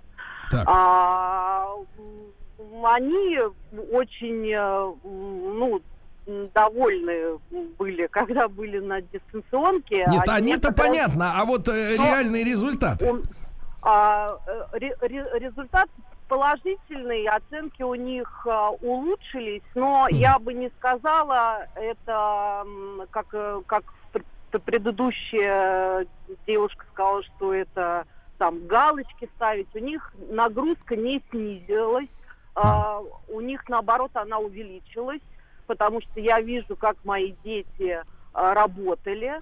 У них а, дополнительные э, занятия, репетиторы. А, то есть у меня сын собирается поступать в физмат.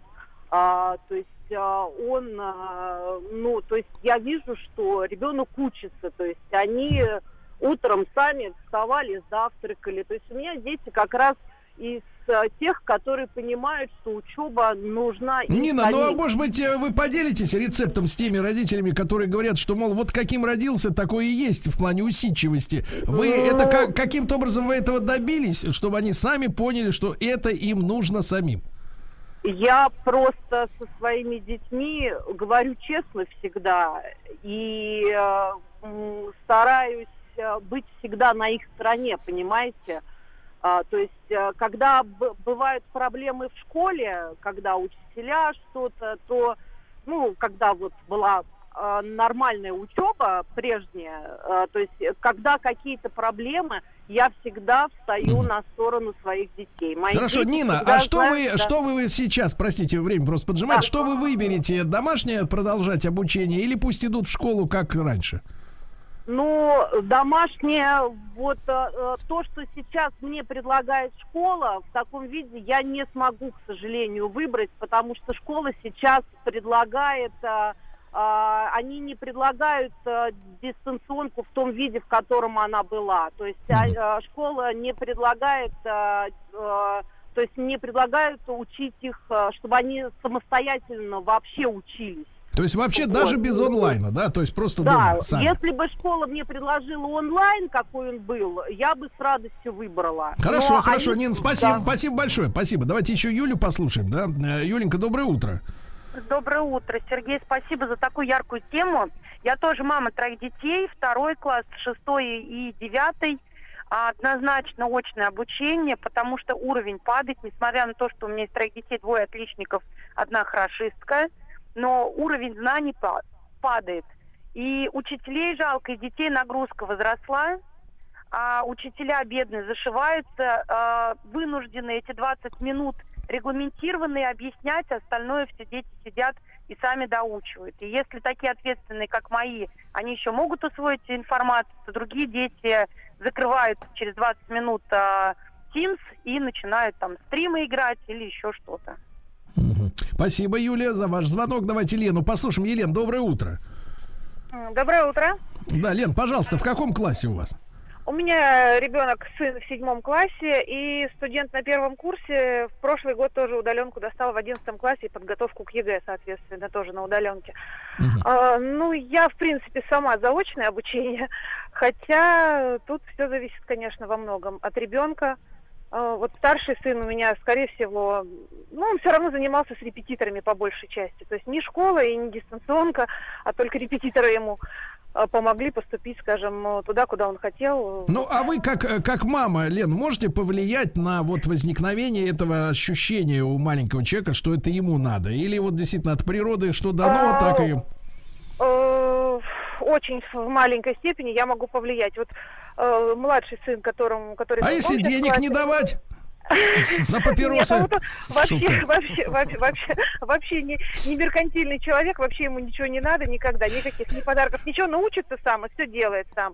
Я хочу сейчас, чтобы вот он пошел э, вот эту неделю в школу и посмотреть, э, насколько будет э, разница. Какая разница, да. Да, ну да, давайте, потому давайте что- мы к этой теме обязательно еще раз вернемся, потому что это, это очень важно. И мне кажется, что, э, одна из самых главных э, тем вообще в жизни наше будущее, дети, да, в которой, ради которых все и происходит. Сергей. Валерьевич, одно буквально сообщение Давайте. зачитаю, но это серьезно аргументированное. Пишет человек, э, Вадим Еремин, только очно расход продуктов вырос, дети все припа- припасы сожрали. Да. Ну и а, цифры, да, Владик, результаты цифры. следующие. 95 за очное, ну и, соответственно, 5 Ну и 5% против. фундеркинды, да, я понимаю.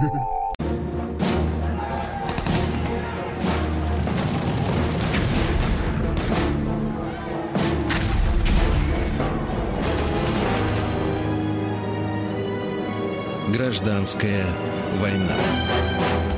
Друзья мои, мы возобновляем, естественно, в наступившем году наши циклы, э, в том числе исторические. Я знаю, что вы их очень любите. И э, любите не потому, что там какие-то мы фантастику рассказываем, а потому что рассказываем то, что касается каждого из нас. Это история нашей страны, нашего народа. И закрывать глаза на э, наше прошлое, как минимум, глупо. Я очень рад приветствовать в нашем эфире Василия Жановича Цветкова, профессора Московского педагогического государственного университета, доктора исторических наук. Василий Жанович, доброе утро. Здравствуйте. Да. Здравствуйте, Василий, Сергей. Василий Жанович, вас с прошедшими, с крещением, с праздниками и, так сказать, бодрости в преодолении морозов. Да. Да, Василий спасибо, спасибо. Всех Да-да-да. также. Василий Поздравляем. Жанович, ну у нас продолжается наш цикл э, «Гражданская война», и э, сегодня мы о Смольном, да, поговорим с вами.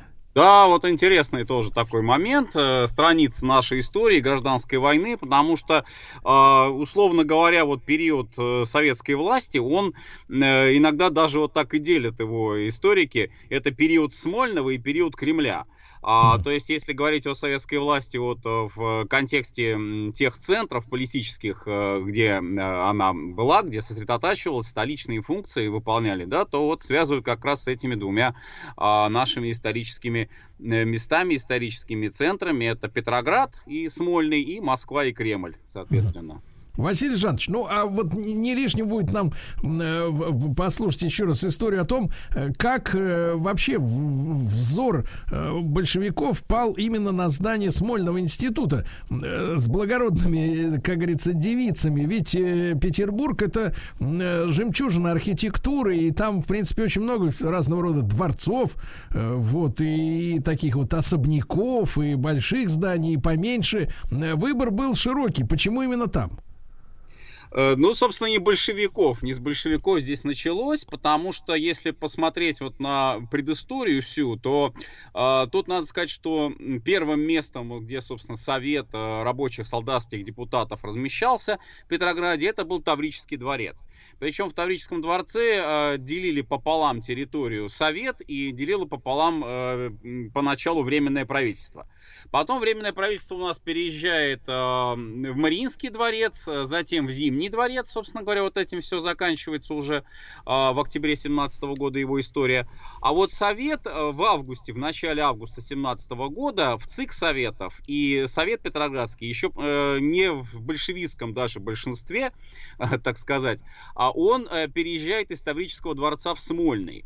А институт объяснялось это тем, что Таврический дворец предназначался для работы учредительного собрания, что, собственно, вот и произошло потом, как раз вот этот один единственный день его работы учредительного собрания, он там в Таврическом дворце прошел, и все. И на этом как бы Таврический дворец закончил свою э, миссию э, вот революционную. А Смольный институт, да, вот очень интересно здесь отметить, что э, к тому моменту, вот когда было принято это решение о переезде Совета, а там уже начинается вот так называемое уплотнение.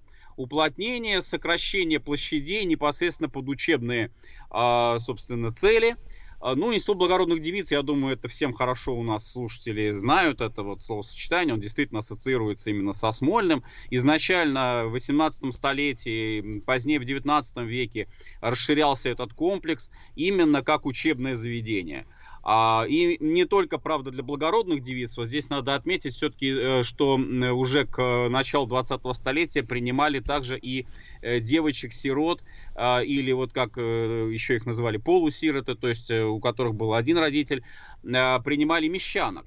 А, и делился он, условно говоря, Смольный на Николаевскую часть и Александровскую часть. Вот Александровская часть, она дальше была ближе к набережной, к Неве, а там э, как раз остался институт. Э, и, собственно, уже при советской власти его окончательно э, оттуда переселили. А вот Николаевская часть, собственно, она вот чаще ассоциируется со Смольным в годы, в дни революции. Э, это вот фасад замечательный совершенно, который выходит э, ну, на такой парадный фасад да, классического стиля. Э, и э, там вот уже разместился совет. А большевики занимали всего лишь одну комнату. А большевистская фракция совета, она размещалась на первом этаже. Смотрим. Василий Жанович, но вот сам-то э, нет исторических документов, почему именно на этот комплекс зданий-то пал взгляд, так сказать, революционно настроенных товарищей? Это случайность? Э, не совсем. Дело в том, что поскольку э, вот все эти здания, все эти дворцы, они принадлежали Министерству двора, Министерству императорской фамилии, э, поскольку после 17 года, соответственно, всем э, ведать стало временное правительство, а Министерство императорского двора, оно, по сути, уже, как говорится, приказал долго жить, э, то вот эти здания, эти дворцы, они переходят под нужды, в том числе и советов. А, и э, не только, там ведь и Мариинский дворец то же самое, вот и Зимний дворец, э, Царскосельский дворец, вот там тоже предполагали э, разместить нечто такое вот э, новое, революционное. А, и Смольному в этом смысле в какой-то степени, наверное, повезло, потому что э, Совет, э, ну, стал как бы изначально уже исходить из того, что э, там будущее государственное учреждение должно находиться, да, и то есть должен поддерживаться какой-то вот такой порядок, а, сохраняться должно здание. Ну, выглядело оно, правда, в те времена не так, как сейчас, потому что вот эти замечательные пропилеи, которые ведут к фасаду Смольного, ну, естественно, памятник Ленину, это все появляется у нас в 20-е годы. А тогда это была такая площадь э, ровная, э, и небольшие такие, есть фотографии сохранились, небольшие такие деревья вот стояли э, перед этим большим фасадом. Угу. Василий Жанович, ну, наверное, не лишним будет сказать, э, я понимаю, что эта информация э, такая достаточно э, популярная, но тем не менее объяснить нашим, может быть, юным слушателям, а вообще ситуацию э, с образованием женщин дореволюционным, да, и вот этот само словосочетание Институт благородных девиц, все это вызывает, наверное, улыбки, кто-то морщится из феминистически настроенных элементов, может быть, вот, но тем не менее, в принципе, вот до революции как у нас обстояло дело с женским образованием? Насколько вообще, в принципе, э, считалось, что э, для женщин это лишнее? Очень хорошо вот вы этот вопрос задаете, потому что вообще, если говорить об уровне грамотности, да, вот у нас такой традиционный э, вопрос очень часто обсуждается, насколько много было грамотных в Российской империи. Э, здесь все очень дифференцировано, э, поскольку вот отношение, например, к девочкам, подросткам, к женщинам, да, что вот им обязательно нужна грамота, э, что они обязательно должны получить образование. Вот такой установки не было, не существовало. А, и если посмотреть э, материалы переписи всероссийской, там последние перед революцией статистику, а, то э, там достаточно четко вырисовывается э, ситуация, что горожанки, а, девочки-горожанки, девушки-горожанки, жительницы городов и молодежь молодого возраста, они в целом грамотнее чем сельские, э, допустим, девушки, крестьянки и э, более, более преклонного возраста. То есть вот такая интересная получалась дифференциация. Чем моложе, тем грамотней. И чем, чем урбанизированнее, тем грамотней. А вот в селе, да, здесь, конечно, просто была такая точка зрения в деревнях э, наших российских, что нужно выучить, ну, семья многодетная, нужно выучить грамоте там одного-двух детей максимум, а для остальных это не нужно. Девочкам тем более, зачем им нужно учиться? К сожалению, были такие вот, да, установки. Василий Жанович, а насколько мы в этом, э, ну, мы э, привыкли сравнивать со своим временем, потому что мы его как бы хорошо изучили со малолетства, да, и многие вещи кажутся ужасными, но на, это неправильная методика, надо сравнивать ситуации в целом, как говорится, по планете. Ну, не, не с Республикой Конго демократической, но хотя бы с Европой, так скажем. Вот если взять Германию или какую-нибудь там Францию, Италию, насколько там э, вот женщины находились находились, э, э, ну вот в подобном российскому состоянию? Похожие были, да, примеры. Э, конечно, тоже сельская местность, она в этом смысле была более консервативна. Но я даже вам по Российской империи скажу. То есть, вот, например, прибалтийские губернии, Финляндия, да, собственно, тоже ведь она входила в состав Российской империи. Вот там же уровень женского образования был в разы выше это точно совершенно. Польша тоже отличалась. Ну, можно, конечно, это отнести за счет того, что там, может быть, несколько более а, такая феминистическая культура, да, но э, в целом, в целом, как бы вектор развития был тот, что и в России постепенно, постепенно а, уже пробуждался интерес к тому, что все-таки женщины а, тоже должны иметь образование, что они должны иметь равноправие. И вообще это ведь один из лозунгов революции, собственно, да, вот дайте равные права женщине. Э, лозунг 17 года. Василий Жанович, а вот это образование, которое получали благородные и даже уже под конец, как вы говорите, неблагородные не, не девицы, оно им что в жизни-то давало? То есть вот, э, грубо говоря, эти корочки, они какие перед ними дальнейшие двери открывало, открывали? Ну, для благородных девиц это было, конечно, э, статусно, то есть иметь образование э, так, как его готовили, как э, ему, в общем, уделяли внимание а в том же самом институте благородных девиц, это действительно очень-очень высокий статус. Я могу сказать, что изначально уже, когда создавалось это заведение, известный факт, что здесь у истоков женского образования как раз стояла императрица Екатерина II, а там уже была установка дана на то, что девочки э, должны знать как минимум 4 иностранных языка. А, и уже вот в 19 столетии к, к ним добавились естественные науки. Вот интересный факт, когда был директором э, Смольного, правда, короткое время, Ушинский, а, знаменитый наш педагог, вот он настоял на том, чтобы вводились э, естественные э, предметы. Смолянки начали изучать физику и химию. Ну, само собой, само собой изучались благородные манеры, безусловно. А потом стали изучать домоводство, ну, то есть вот такой практический э, контекст здесь тоже присутствовал, а, конечно. Для мещанок, для крестьянок э, тоже, в общем-то, конечно, статусное значение это имело, но они не учились, э, вот крестьянские дети, да, они не учились, естественно, в Институте благородных девиц, там существовала сословная градация, но грамотная девочка в перспективе, вот опять же, если смотреть Россию начала 20-го столетия, грамотная женщина, да, то есть здесь тоже перед ней открывался путь определенный, что она могла и переехать в город, как-то там устроиться на более высокооплачиваемую работу, а, ну и уже вот социальный лифт здесь начинал двигаться вверх. Василий Жанович, ну а для женщин-то действительно были открыты какие-то должностные, как говорится, каналы для роста? А, потому что когда мы видим э, списки там или юбилеи русских государственных деятелей, да, дореволюционных, то в принципе это сплошняком одним мужики. Э, здесь, да, здесь гораздо сложнее э, в этом отношении. Но, как бы, опять же, вот смотрите, интересный такой момент отмечу. У нас э, интересный э, пример, вот история наша, да, это, собственно, мой университет, да, Московский педагогический государственный университет. Изначально ведь его история, она идет от высших женских курсов. Это тоже женское образование.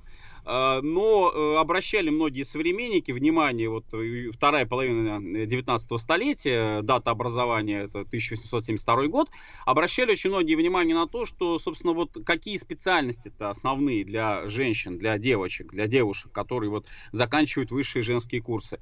Врач и учитель. Э, собственно, и говорили поэтому, что вот две женские профессии самые основные, это лечить и учить. Ну, здесь, конечно, это не в плане какого-то упрека, потому что э, говорили, что ведь это же важно с точки зрения милосердия. Женщина а, по натуре своей милосердна, э, сострадательна, поэтому вот лечение и учение это как бы ее вот э, суть выражают, да, ее суть ее характера. Но позднее, позднее дальше больше, потому что возьмем Первую мировую, э, мы здесь видим примеров довольно много, когда ушедших на фронт мужчин, э, у станка, там, э, вплоть даже до, были такие факты интересные, даже машинисты э, паровозов, я уж не говорю о кондукторах, там, о машинистах, вагон-вожатых трамваев, здесь появляются у нас женщины появляются женщины, работают и, в общем, очень даже хорошо себя проявляют. Да. Василий Жанович, ну вот вы упомянули, что революция, да, русская 17 -го года поставила в том числе и освобождение женщин своей силой, а можно, э, своей целью. А можно ли назвать женщину э, в 17 году э, одной из движущих сил вот этих революционных событий? Или это все-таки такие красивые э, слова, элегантные, да, скажем так, пропагандистские, а на самом деле, ну, вот вот такого осознанного и массового участия в революции ради прав, э, значит, и свобод конкретно женщины, ну, такого не было. Бесспорно, бесспорно движущая сила, одна из движущих сил, э, хотя, конечно, здесь нельзя, наверное, вот так прям гендерный такой подход а, категорически утверждать, но я напомню просто вот два факта интересных. А, первый факт, я думаю, хорошо всем известный, с чего начинается у нас февральская революция. Февраль 17 года, это как раз день э, работницы, Международный день работницы, как он тогда назывался, позднее это будет Международный женский день, и э, демонстрации женщин, демонстрации протеста э, против роста цен, э, против э, того, что вот их мужья на войне, Э, погибают непонятно за что. И с этого это запал такой вот февральских событий, февральско-мартовских событий 17 года. А следующий момент интересный, это вот уже из э, гражданской войны. А, казаки на Дону а, очень были э, недовольны тем, что вот дали выбор, уч, право участвовать в выборах казачкам. А стариков при этом, стариков-казаков, отстранили от участия в выборах в советы вот местные. И они говорили, ну как же так, вот наши старики, да, уважаемые там, они вот не имеют права участвовать, а какая-то там баба, да, наша, ну хотя она, конечно, умная, потому что казачки это, это очень такой тоже вот развитые э, женщины, и, и практически все тоже грамотностью отличались, но вот они очень сетовали по этому поводу, что вот новая власть, она как бы стариков отделяет. А в этом был некий смысл, потому что старики были как раз консервативно настроены и э, далеко не всегда советскую власть поддерживали. Вы, Василий Жанович, за слово баба не извиняйтесь, оно тогда было нормальным. Это сейчас, как бы, так сказать, ему приписывается псевдо-ругательное значение. А тогда так и говорили, мужик, да баба, правильно? Вот, да. Василий Жанович, и возвращаясь теперь уже теперь к Смольному, да, э, к зданию, комплексу зданий, а э, сами воспитанницы-то как с ними обращались, чтобы их, как говорится, поджать в их хоромах государственных? Ну, обращались очень э, своеобразно, потому что, вот, как я уже сказал, здесь произошло такое уплотнение существенное. То есть э, всю вот эту Николаевскую часть э, потом явочным порядком занял Совет. Но опять же, он как продвигался? Он продвигался, как говорится, с первых этажей на верхние. И вот военно-революционный комитет, Ревком, а он э, на третьем этаже, верхнем этаже Смольного, он занял сразу у нас четыре комнаты. А, и первая из них, номер 75, 75-я комната, она потом стала таким, э, ну, символом своеобразной борьбы с контрреволюцией, потому что именно здесь находилась э, комната, где был Дзержинский, и куда приводили контрреволюционеров, э, их там допрашивали, и вот было такое даже словосочетание «отправить в 75-ю комнату» вот тебя отправили в 75-ю, и все, понятно, значит, что с тобой дальше будет. Но это уже а... беспросветная, да, такая перспектива? Ну нет, не совсем, не совсем, но это действовало. То есть по Питеру ходило вот уже такое м, понятие, что если ты попадаешь в 75-ю, значит это, это такие суровые э, руки революции. А уже потом арестованных начали отправлять в подвал. Дальше вот когда уже образовалась ВЧК, это Гороховая 2, это знаменитое здание э, Гороховая 2, собственно, это музей э, теперь там располагается. Э, и, но это уже позже, это уже вот конец 17 -го года. Василий Жанович, а, а вот да. не могу не спросить, смотрите, э, так сказать, э, такие боевые люди э, с винтовками, с трехлинейками, с наганами, да, вот, э, в общем-то, суровые мужчины и вторгаются, как говорится, в женское, так сказать, в женский э, рай э, образовательный, да. Э, что-нибудь известно о каких-то эксцессах на этой почве? Известно, э, были э, случаи, значит, такие, прежде всего, что, э, ну, действительно, вот, как вы заметили, да, охрана вот Смольного, она была вообще достаточно разнообразной. А, потому что изначально э, там были просто красногвардейцы, а, отряды Красной Гвардии э, выполняли эту функцию, э, и матросы потом к ним присоединились. А потом были пулеметчики, вот солдаты того самого пулеметного полка, который выступал в июле против Временного правительства, несли охрану. Потом, наконец, вот уже 17 года появляются латышские стрелки знаменитые. Они берут полностью уже охрану под свой контроль, но да, пока была такая вот разнообразная публика, разношерстная, да, вот на охране Смольного, то э, директриса Смольного, э, княгиня Голицына, она есть такой факт, она, она даже обращалась э, к Ленину э, с тем, чтобы вот, э, ну не то чтобы оградить как-то, да, вот девочек от каких-то там насильственных действий, собственно, там их мало уже оставалось, там довольно небольшой был контингент, вот как раз в этой Александровской части, а главным образом она сетовала на то, что очень крепкая брань в воздухе висит. Вот это, это, это возмущало их уши. Но, с другой стороны, а как по-другому было бы? Но, ну, а конечно, Вас, вот Василий Жанович, это мы с вами, как говорится, недобитые интеллигенты можем а, разговаривать без мата. Я понимаю, да. Друзья мои, итак, Василий Жанович Цветков, доктор исторических наук. Сегодня мы продолжаем цикл «Гражданская война». Говорим сегодня о буднях Смольного, то есть первый такой опункт, опорный пункт советского правительства. После новостей продолжим.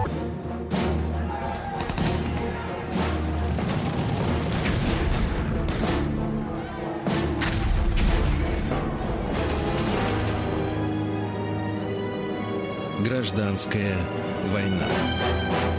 Друзья мои, сегодня с Василием Жановичем Цветковым, с профессором Московского педагогического государственного университета, доктором исторических наук, мы говорим о, э, продолжаем наш цикл «Гражданская война», говорим о буднях Смольного.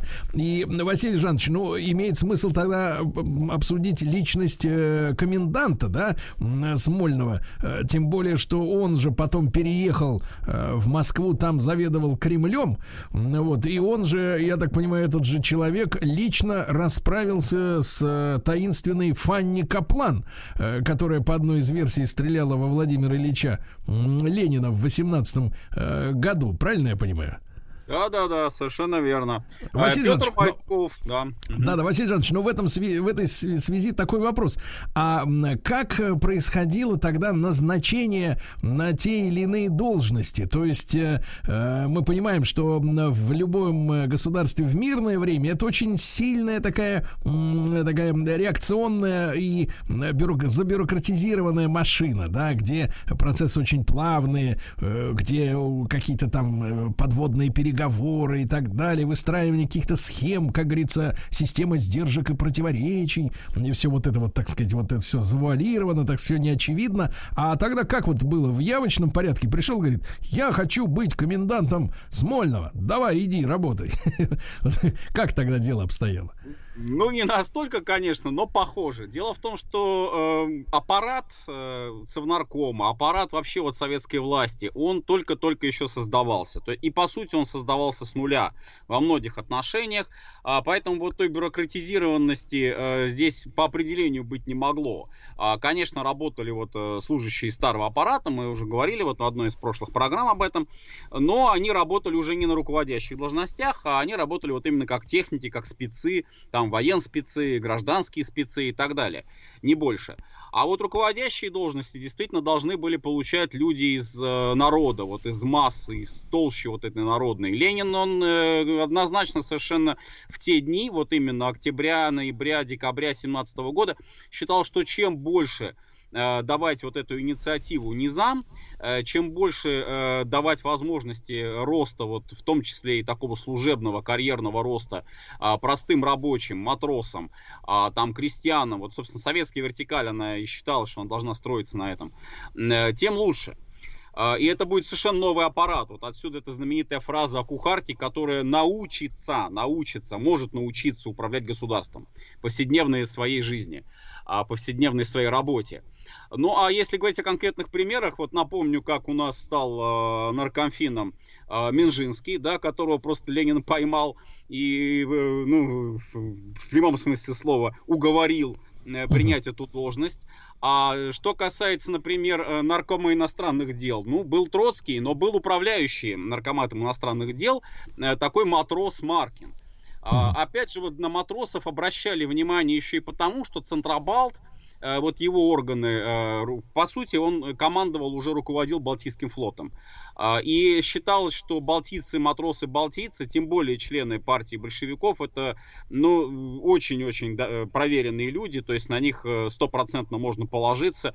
И вот этот матрос Маркин, он как раз взял на себя миссию публикации всех практически секретных протоколов, договоренностей, которые были заключены российским МИДом в период Первой мировой войны. А, и даже предисловие написал к этой книге. Несмотря на то, что он не знал ни одного иностранного языка, Маркин, и потом он, в общем-то, отпросился уже с этой должности, он стал э, командовать на Волжской флотилии, э, э, была там канонерская лодка Ваня Коммунист, он и погиб на ней.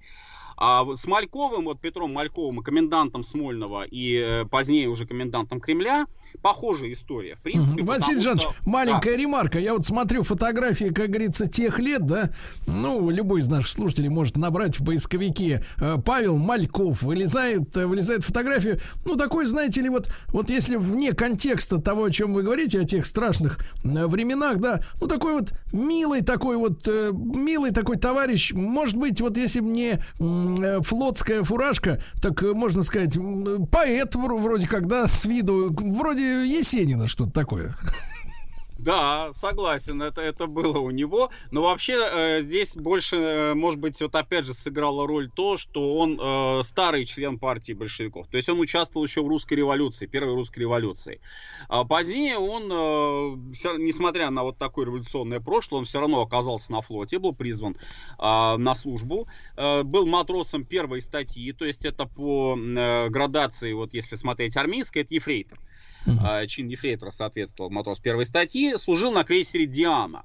Причем, что интересно, его командир, командир э, крейсера «Диана» э, Иванов VII, такая тоже интересная фамилия, он оказался э, затем заместителем э, Дыбенко по морским делам. То есть здесь вот тоже, может быть, какая-то такая была связь. И он с Мальковым встречался в Смольном, и Мальков как раз рекомендовал своего бывшего командира, офицера, дворянина, он его рекомендовал э, на вот такую должность, потому что, как считалось, что это был капитан такой исключительный, он очень хорошо относился к матросам, э, и вот э, такое у него положение оказалось.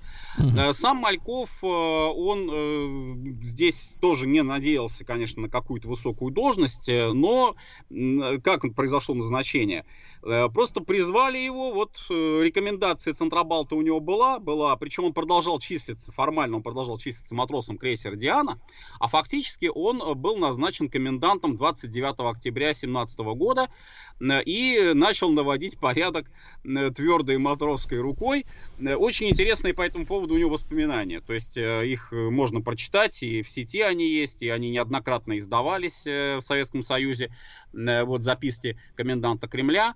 А, и там очень-очень много вот таких вот интересных бытовых подробностей. А, хотя, конечно, многое он не знал. Вот о жизни Ленина, безусловно, если говорить о каких-то социальных моментах, там э, лучше и больше, конечно, писала Крупская на воспоминаниях. Но тоже вот э, ее э, воспоминания известны, можно тоже к ним обратиться.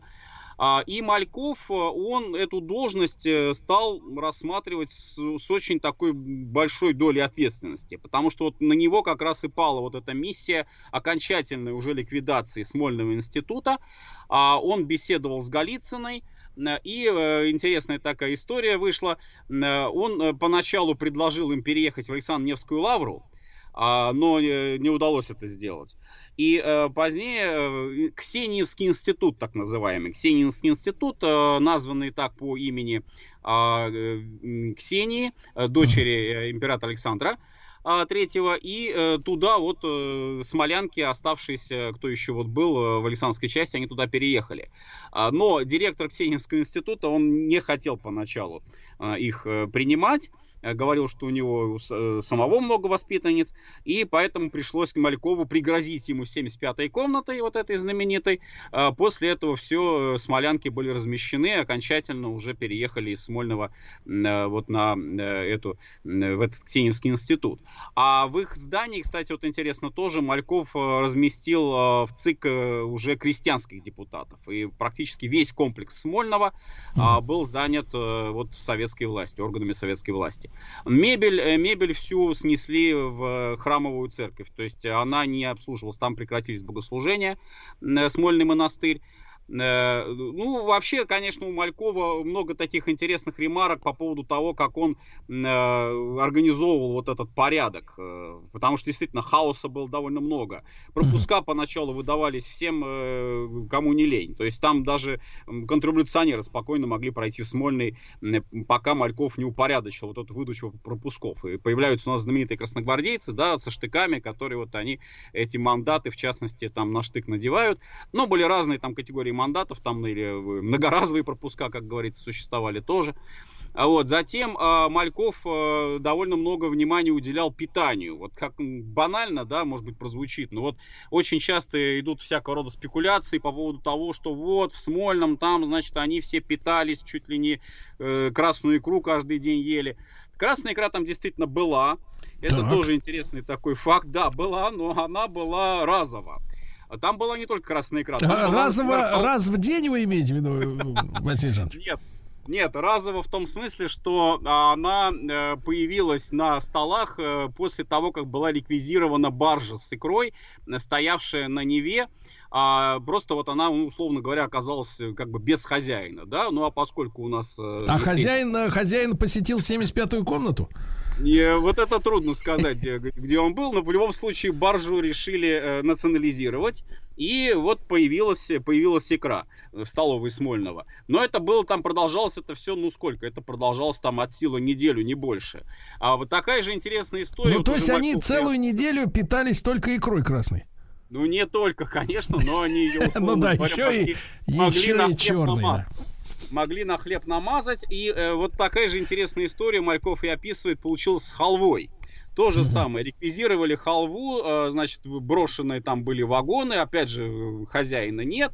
Ну, а, собственно, что там о хозяине заботиться, когда принцип частной собственности отменен, да? В данном случае уже красногвардейская атака на капитал идет полным ходом.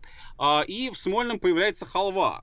Но опять же, она появляется вот разово. Причем она вызвала даже недоумение. Ну, то есть, пока вагон, пока вагон не съели, не, не угомонились.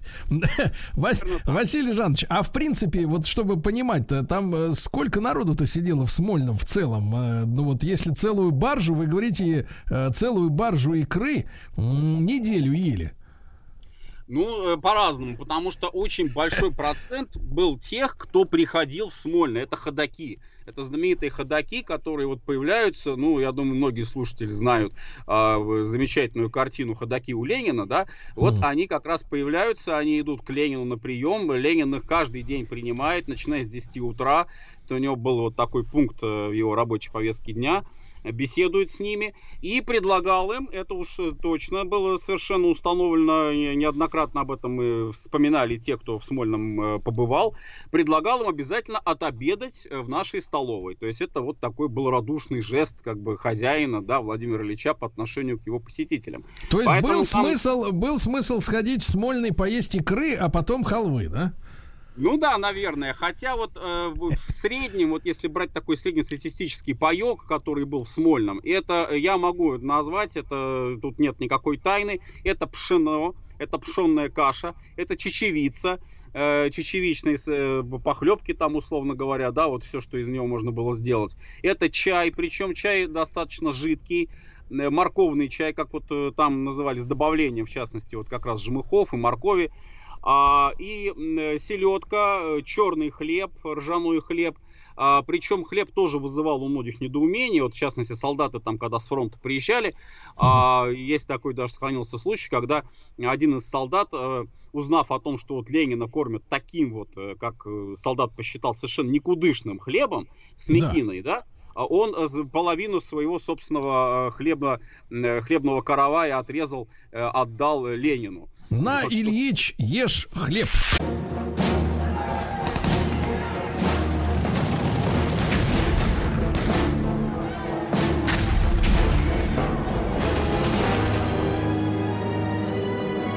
Гражданская война. Друзья мои, Василий Жанович Цветков с нами, доктор исторических наук. Но вот сегодня несколько раз прозвучало, прозвучало так, номер, прозвучал номер 75-й комнаты. Василий Жанович, вам неизвестно, нынче-то в Смольном, где тоже как бы работает администрация, вот, вот, гражданская, там э, что находится?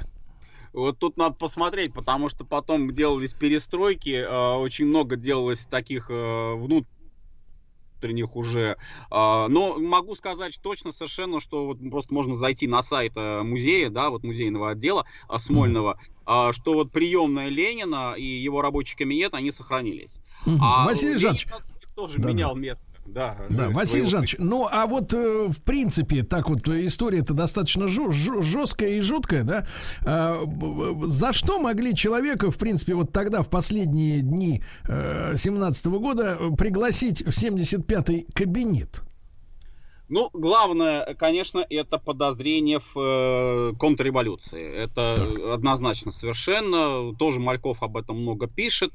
А, то есть э, здесь не, не брезговали вот даже таким вот способом, как, а, ну, условно говоря, использовать пролетарское чутье. Вот э, кто-то там, допустим, попался, да, вот э, Мальков тоже описывает, например, как они уничтожали, э, громили офицерские клубы, так называемые. Ну, там действительно мы вот и говорили в прошлый раз тоже о том, что вот и покушение на Ленина готовилось как раз в одном из таких офицерских клубов, собственно, было сделано. Ну и как э, проходила операция? Самых подозрительных, вот вопрос критерия, да, э, что это такое подозрительных офицеров, отправить в 75-ю комнату. Но это тоже не нужно понимать, что э, с ними там сразу вот их там поставят к стенке, расстреляют. Нет, ни в коем случае. Здесь вообще надо отметить, что одним из первых таких актов, который был принят э, в первые дни советской власти, это была отмена смертной казни. А, но то, что вот их будут допрашивать, то, что их потом могут отправить, э, если уж не в подвал Смольного, то уж в Турбецкой бастион Петропавловской крепости, это уж точно совершенно, или в кресты э, их отправят, это, это да, это могло быть. А, и э, поэтому такой вот действительно ну, впечатление производила эта 75-я комната, что там с, э, с контрреволюционерами церемониться не будут. Но еще интересный был эпизод, вот Мальков описывает его, кстати, э, это был случай, когда Малькова приняли за Ленина. А, и, и якобы то, что вот он самый, самый Ленин и есть. А он э, задержал группу обывательниц, э, питерских женщин, э, которые Э, в полный голос ругали, бронили большевиков Ленина как раз тот самый момент, когда Ленин с Крупской отправился на прогулку. А каждый день они гуляли по набережной Невы, они гуляли без охраны. А это было вот такое совершенно категорическое требование Ленина. Охрана была у него только после вот покушения, первого покушения январского 18 года. А, вот, и вдруг Мальков, значит, э, ну, он как бы ходил там на достаточно большом удалении, и ему донесли э, о том, что вот э, собралась группа женщин, которые кроют там последними словами Ленина, а Ленин пошел гулять. То есть он может на эту группу женщин э, просто-напросто натолкнуться. Что делает Мальков? Тут же высылается отряд красногвардейцев, который всех этих женщин забирает а, в Смольный. А сколько их было-то, Василий Жанович? Это, это не сохранилось в истории, к сожалению, но, наверное, где-то десяток был уж точно, не меньше. Э, и потом э, Мальков собирается их вот уже как-то допрашивать, кто они такие, откуда они взялись, зачем они рядом со Смольным находятся, и вот так публично ругают власть, mm-hmm. без всяких, без всяких там колебаний. Но и не получилось у него это сделать, потому что красногвардеец, который стоял на страже, э, там, ну, совершенно банальная история произошла, одна из женщин попросила выйти, да, из этой комнаты ночью, и под этим предлогом женщины как раз к вопросу о вот этой женской эмансипации ситуации, да, набросились на этого красноармейца, красногвардейца, а, он их удержать не смог, и осталось там несколько человек, буквально вот, которые просто сами, видимо, там в этой комнате остались, остальные все сбежали. Uh-huh. И э, Крупская уже пошла к ним, э, стала их спрашивать, что такое, кто вы такие. А они начали говорить, да мы вообще не знаем, что такое. Ленин, вот нам сказали, что Ленин плохой. Вот мы его поэтому и ругаем. И все, она приказала их отпустить. То есть э, никаких там репрессий по отношению к ним не было сделано. И вот одна из этих женщин, как раз проходя, э, уже уходя из Смольного, проходя мимо Крупской, она спросила, а это вот Ленин, да, вот на, на Малькова? Ну нет, конечно, это был не Ленин. Василий Жанович, ну а вот, а вот с вашей точки зрения, а как вот должно работать пролетарское чутье? Ну, я имею в виду вот. на врагов советской власти. Вот как очень... нам, мне кажется, очень надо пригодиться нам это чутье. Я уж не знаю, пригодится оно или нет, но во всяком случае применительно к тем временам, вот к тем дням, да, пролетарское чутье э, по-разному совершенно могло проявляться. А, но здесь еще даже вот не чутье, слово чутье, оно, может быть, не очень хорошо здесь подходит, хотя оно использовалось, кстати. А, да. Так же, как и слово бабы, тоже в этом ничего да, плохого да, да. никто не видел. А, вот, а, пролетарский инстинкт, это тоже вот такое словосочетание было. Это то, э, когда ты видишь человека другой совершенно как бы формации, другого образа жизни, другого стиля поведения. А, и здесь вот этим атрибутом этого другого стиля поведения могло быть, к сожалению, все что угодно. А вот если почитать воспоминания иммигрантов уже... Например, наших, например, чистые руки. В том числе, или, например, очки. Вот как ни странно покажется, очки наличие. Василий Жанович, не будем переходить на личности. Нет, я ничего не хочу сказать плохого. Но вот, например, один из сельских сходов, Э, в Да, Василий Иванович, ну мы давайте продолжим тогда про пролетарское, про пролетарское чутье в нашей следующей уже разговоре. Друзья мои, весь цикл э, «Гражданская война» доступен вам э, для прослушивания в удобное время на сайте радиомаяк.ру. Василий Жанович Цветков, доктор исторических наук, с нами в этом цикле. Да.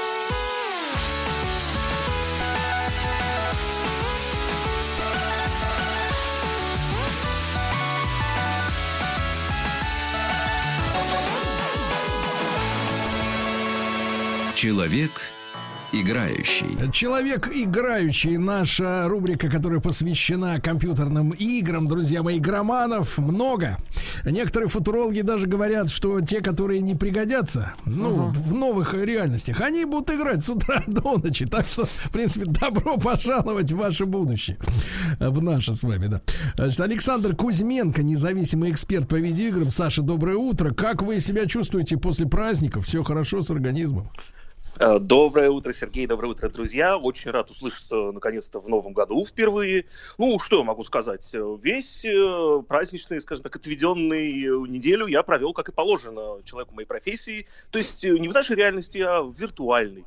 Благо, я себе сам под елку положил э, такую замечательную штуку, которая называется шлем виртуальной реальности. Это уже очередной у меня из всей моей коллекции техники, но это самый последний, самый такой модный в этом сезоне, так называемый Oculus Quest 2. То есть такая разработка, которая занимается много лет уже, между прочим, компанией Facebook, которая, в отличие от очень многих, прекрасно знает, в каком будущем мы с вами будем в ближайшие годы жить. Угу, я понимаю, то есть вы подготовились, у вас есть шлем, и он крепко сидит на вашей голове. А сегодня, друзья мои, тема у нас такая. Э, э, как скоро мы все окажемся в матрице и вообще поговорим об играх виртуальной э, реальности, да, но, как говорится, не запугайте, Александр, не запугайте, вот. Мы ну, хотим мы хотим быть здесь, мы хотим видеть голубей, мы хотим ходить в магазин и выбирать там мясо. Мы, мы хотим, мясо. Мы хотим целовать женщину. Вот, а вы нам что предлагаете взамен? И песок, по которой она ходила. Смотрите, Сергей, дело в том, что, в общем-то, это не только я э, уже это все предсказываю, но и все самые футурологи еще с начала 30-х годов прошлого века э, говорили, что людей в какой-то момент на Земле станет слишком много, э, и реальность, которая, в общем, нам привычна, то есть обычный поход в Бул булочную за хлебом, она, в общем, будет доступна далеко не всем. Не все себе смогут позволить настоящий воздух, настоящую еду, ну и так далее. Ну а дальше там уже они, естественно, разошлись в концепциях. Кто-то говорил, что мы все улетим в космос, а кто-то, и такие мысли начали появляться еще в первой половине прошлого века, говорил о некой альтернативной реальности, которая будет происходить где-то у нас там в мозгах. Ну, mm-hmm. понятное дело, что ближе к 70-м, 80-м, уж тем более нашим любимым 90-м, когда вышел фильм «Матрица», вся эта теория, она уже обрела действительно реальные черты, потому что, черт его знает, может быть, мы сейчас и так уже находимся в некой большой симуляции. Но э, тут к этой фантазии не очень сильно подходили технологии. Дело в том, что первые вообще опыты с э, играми, да и прочие развлечения с виртуальной реальностью, они относятся еще к 80-м годам, в Америке были очень популярны так называемые virtual reality аркады, то есть тогда слово виртуальная реальность, собственно, и появилось. А, но это все прошло, как, знаете, как 3D-кино в 70-х, то есть э, посмеялись, посмотрели и тут же, в общем, как-то забыли. Забыли почему? Ну, потому что технологии были очень слабенькие. Ну, то есть э, представьте, как это, LT-телевизор э, смотреть с расстояния 10 сантиметров. Ну, как-то все очень хорошо, но глазки болят, да и, в общем-то, все равно ничего не различишь, там, кроме этих мелких-мелких пикселей. Теперь же вдруг выяснилось, когда появились технологии в начале Full HD, ну, то есть вот наши все современные телевизоры, либо технологии 4К, когда разрешение стало уже настолько огромным, что человек, в принципе, не может его разглядеть. А либо в вашем 8К. шлеме сколько там разрешения? А, там полноценная 4К. То есть, mm-hmm. как бы у меня по два Full HD телевизора на каждый глазик. Потому что mm-hmm. в основном сейчас э, все виртуальная реальность она разделена на два типа. Либо у вас один большой экран, ну, это скорее устаревшая такая версия. Вы, между прочим, можете взять вот мобильный телефон, купить у Google, Google продает действительно такую картонку, я не шучу, действительно сделанный из картона такой вот девайс, как коробочка, который одевается на глаза, стоит он 10 долларов. А, в него вставляется ваш, соответственно, iPhone там или Android, и можете посмотреть там 3D-фильмы всякие разные, их очень много на YouTube и так далее. То есть, принципе, виртуальная реальность, она доступна даже без каких-то сверхдевайсов. Но в продвинутом варианте это, конечно же, такой полноценный шлем, который надевается на голову, и честно говоря, после того, когда ты впервые, если до этого никогда в жизни, в принципе, этого не делал, погружаешься туда, ты понимаешь, ё-моё, а будущее-то вот оно, оно уже пришло, то есть даже буквально 5 или 7 лет назад, когда появились первые эти стартапы, когда появилась компания Oculus, сделанная энтузиастами, которые в детстве посмотрели «Матрицу», а теперь выросли в 40-летних мужиков и выяснили, что внезапно инженеры, а почему такое же и не сделать. Потом э, такие еще другие крупные компании, начиная от HTC, заканчивая Panasonic, стали представлять свои э, шлемы виртуальной реальности. И сейчас вдруг внезапно выяснилось, что это одна из самых сильных и мощных растущих технологических ниш, которая, как это ни странно, используется в основном даже не в играх, в большой промышленности, в медицине и даже в онлайн-образовании. Вот смотрите, сейчас вот мы столкнулись с карантином, да, и все начинают кричать, что такое, мне невозможно проводить совещания, я вот там работаю в офисе, я люблю очень проводить совещания, чтобы показать свою значимость, но если я начинаю по зуму с кем-то совещаться, я смотрю, что кому-то котик пришел, кому-то ребенок, кто-то в телефон отвлекается, никто меня не слушает, что же делать? Так, э, оказывается, найдено очень крутое корпоративное решение. И в многих технологических компаниях, э, в частности, например, в Китае или в Штатах, это очень же популярно. Всем топ-менеджерам раздается по шлему, они его надевают, и в интерьерах космической станции МКС они сидят и внимательно смотрят друг на друга. Уже Слушайте, а там, пожалуйста, в этих, Саша, корпоративных шлена, шлемах, извините, э, значит, там есть такой снизу под подбородком замок, который с 8 до 5 вечера не открывается? Чтобы человек знаете, в шлеме тварь сидел с утра до ночи практически есть. И этот замок называется сигнал главному начальнику, что если кто-то вдруг посмел этот шлем снять, например. Вот. И отмазки, что мне надо срочно выйти, они как-то тут не срабатывают. Так, а извините, мистер Смит, а что это вы 15 минут с 12.30 до 12.45 делали? Почему шлем не был надет в этот момент? Это абсолютно реальность. Но это скорее уже ближе к абсурду. Но, а, например, если применять это к другим, например, индустриям, то помимо обычной реальности виртуальной, существует такая штука еще, которая называется дополненной реальностью. То есть ты надеваешь шлем, у него прозрачные, собственно, глазки, но э, эти глазки, прозрачные линзы, они, э, скажем так, очень сильно прокачивают ваше зрение, и вы начинаете смотреть, вот как помните Терминатор, да, Шварценеггер смотрел на все, и у него вокруг объектов там надписи какие-то появлялись и так далее. Так. И простейший Ну, вот пример. когда Вот говорят, люди вот препараты употребляют незаконные, там вот подобные какие-то. У них надписи появляются. И нет, надписи Нет, идут. Здесь все в рамках уголовного кодекса исключительно, конечно. Ну вот представьте, допустим, есть какая-нибудь очень крупная компания, например, Ikea, которая выпускает мебель. И тебе, как э, сотруднику зала компании Ikea, нужно со склада срочно перенести стол с каким-то смешным названием Гихмульштульц, например, и этот стол э, поставить в выставочном зале. Как это выглядело раньше? Ты доставал каталог, смотрел, где этот Гитман Штульц стоит, там, что это пятый ряд, седьмая полка, справа, вон там, вон где еще валяются икеевские акулы плюшевые, вот там вот надо было взять. Как ты делаешь сейчас? Ты надеваешь эти очки, ну или шлем на себя, идешь по этому складу, и у тебя как у терминатора написано, Гитман Штульц лежит вот тут, вот прям подсвечено тебе, вот еще, вот, а вот подсвечена еще лесенка, на нее встань и достань. То есть такие вещи, в принципе, связаны с виртуальной реальностью. Это не только развлечение, но еще оказалось очень полезная технологическая новинка, которая действительно То есть мозг, э, мозг совершенно избавляется от необходимости думать, что-то смотреть, анализировать, да? В принципе, тебе просто горит стрелка, туда иди. Вот иди Совершенно верно. Чем отличается человек, который получал автомобильные права, ну, допустим, в последние 10 лет, от того, кто их получал 20 лет назад? Да он города не знает. Он садится на машину, и он едет туда, куда ему э, вот эта замечательная женщина говорит, поверните налево, поверните направо, стойте здесь, вы молодец. А как раньше было, «Э, блин, где тут улица Маркса, пересечение с Кирова, там какой-нибудь кривоколенный тупик коммунизма, куда все это вот завело? Кривоколенный 5. Да. Совершенно Так. верно. Поэтому в какой-то мере это, конечно, ну, можно сказать, что да, что это отупляет людей и так далее, но, с другой стороны, это очень здорово ускоряет их работу и удешевляет ее. Вот приведу, допустим, что-то мы сегодня не про игры, но про иг- к играм мы еще вернемся в виртуальной реальности. Э, Простейший пример. Вот, например, есть какой-нибудь э, завод, где-нибудь, например, в Норильске, и стоит там дорогущий японский станок, вот, который, не знаю, вытачивает какие-нибудь микропроцессоры. В общем, стоит там этот станок, и вдруг он внезапно ломается. Ну, как выглядела раньше починка всего этого? Это все сразу ЧП, весь завод встает, начинает терять по несколько миллионов рублей в день, звонят срочно в Японию, из Японии в течение недели приезжает делегация из 10 японских инженеров, они с горем пополам там что-то, значит, чинят. Все, станок дальше заработал. Как это выглядит сейчас? Ломается станок, не беда, говорит инженер Михалыч, надевает на себя шлем, звонит в Японию, говорит, алло, Токио. Вот, и дальше в Японии, значит, соответственно, японец. Кстати, есть даже автоматические переводчики. Японец может говорить на японском, а Михалыч может говорить на нашем родном. На своем. Это, Но принципе, некоторые слова не переводятся. Ну, некоторые, да. ос- ос- особенно... некоторые Особенно важные, я бы сказал так, ключевые слова не переводятся. Заклинания, я бы даже сказал, без которых техника не работает, даже японская. Ну так вот, и, значит, звонит он в Японию, и там японец, прям э, видя глазами Михалыча, где он там возится, говорит, уважаемая Михалыча, пожалуйста, вот эту кнопку нажми, а вот эту не нажимай. Нажал? Молодец. А вот теперь любильник потяни, а вот это не тяни. Молодец. И буквально за час, э, работая глазами и мозгами, можно сказать, Михалыча, он чинит этот самый станок.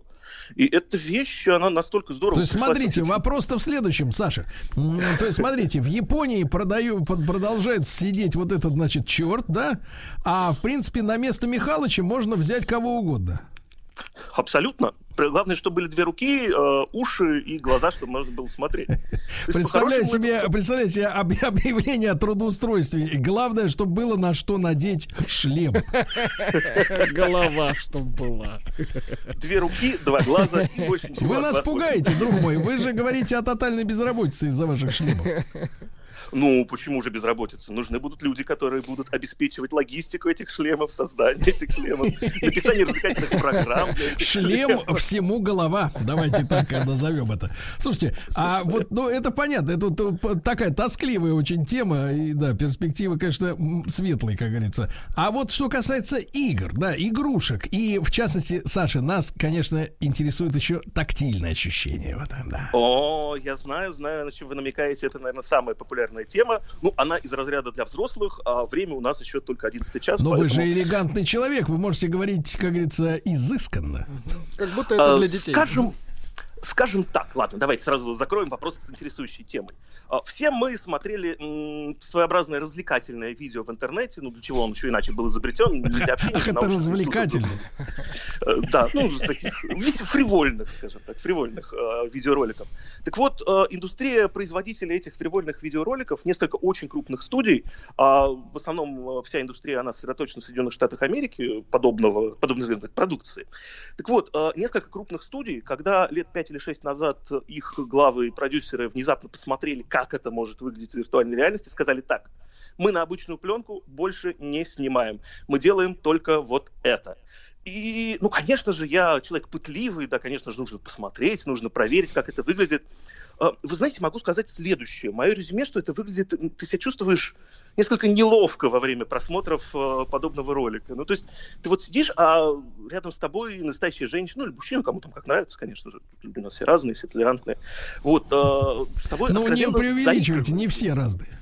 Да, ну, то есть, ты, и, и вот ты вот сидишь, и вместо полагать, что должен чувствовать наверное, какое-то возбуждение и так далее, а ты чувствуешь какую-то, ну, прям абсолютную неловкость. Вот знаете, как на уроках биологии, когда Погоди, тебе там... То, то есть вы почувствовали себя, почувствовали себя, что к вам вернулся пубертат?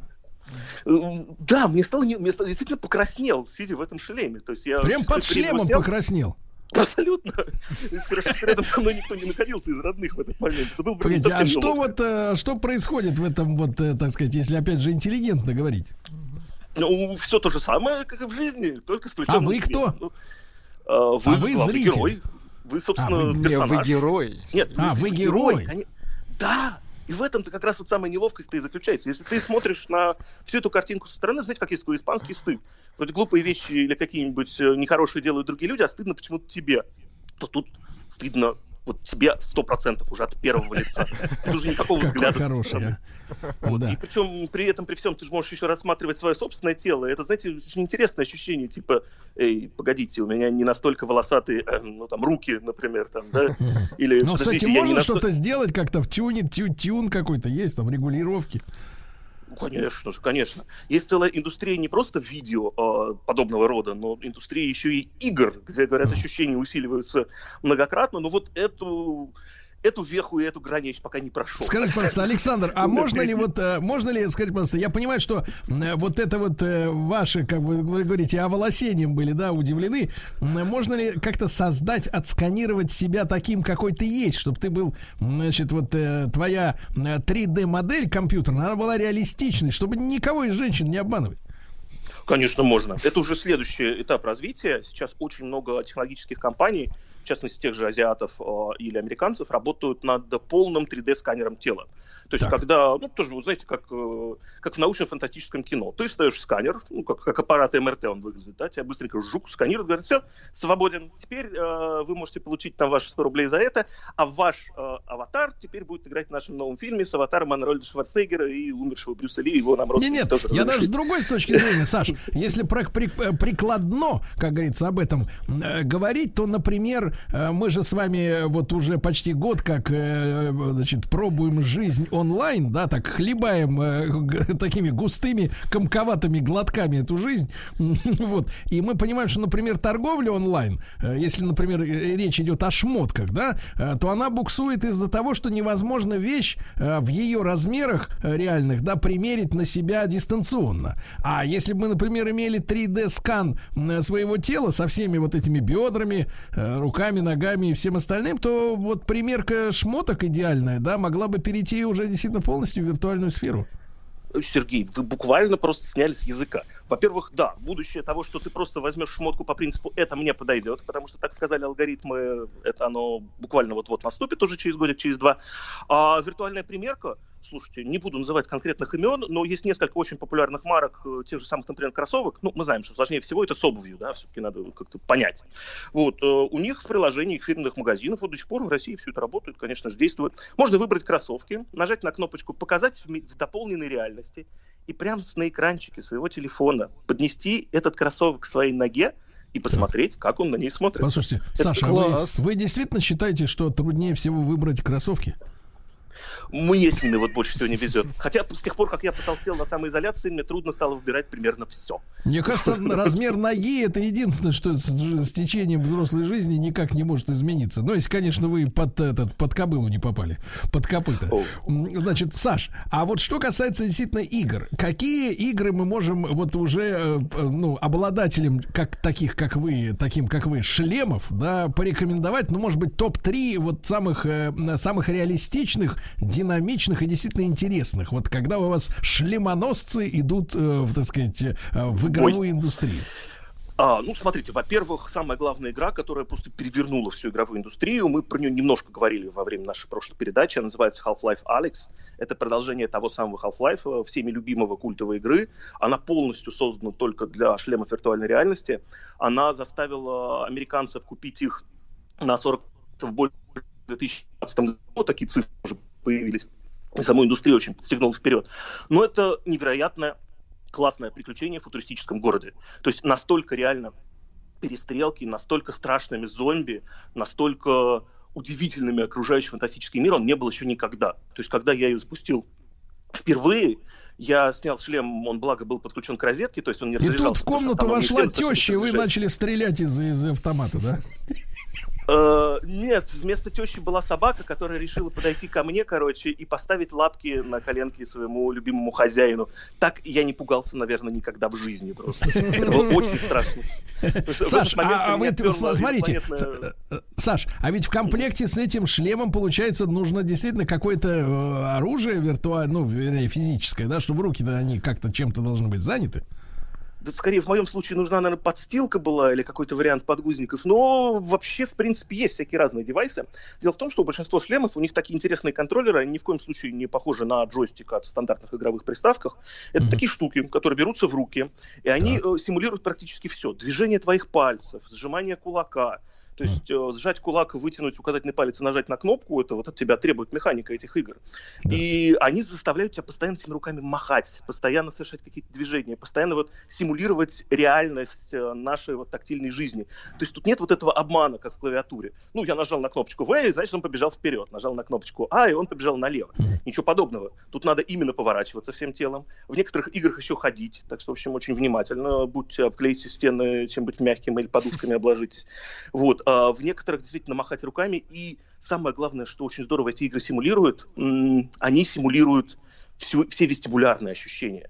То есть, э, признаюсь совершенно честно, что когда я купил новый шлем, я сразу первое решил на чем проверить? На замечательной игре под названием «Американские горки». Они же русские в Америке.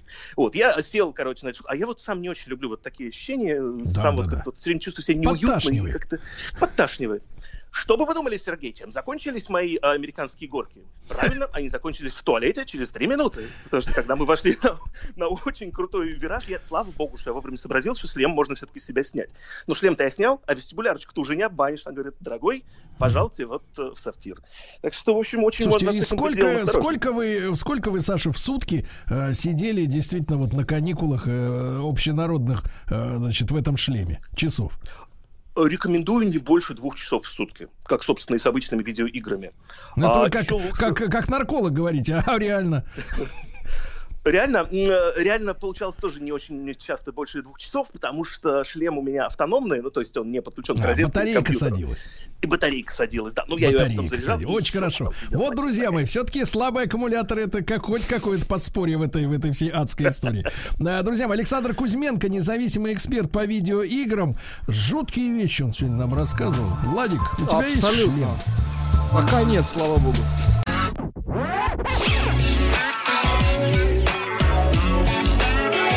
Сергей Стилавин и его друзья на маяке. Друзья мои, э, наш э, проект под названием «Фильмы, изменившие историю кино» э, продолжается. И на связи с нашей студией Олег Грознов. Олег, доброе утро. Здравствуйте. Да. С вас с праздниками со всеми прошедшими, Олег. Вас да, тоже спасибо. спасибо. Спасибо большое за то, что вы и в новом году с нами. И сегодня, друзья мои, мы поговорим о фильме под названием «Римские каникулы». Думаю, что многим зрителям, в особенности зрительницам, которые интересуются кино, кинематографом прошлого, ну хотя бы ради э, Одри Хепберн, да, этот фильм стоит посмотреть, и многие наверняка смотрели. Такая романтическая, по-настоящему сказка.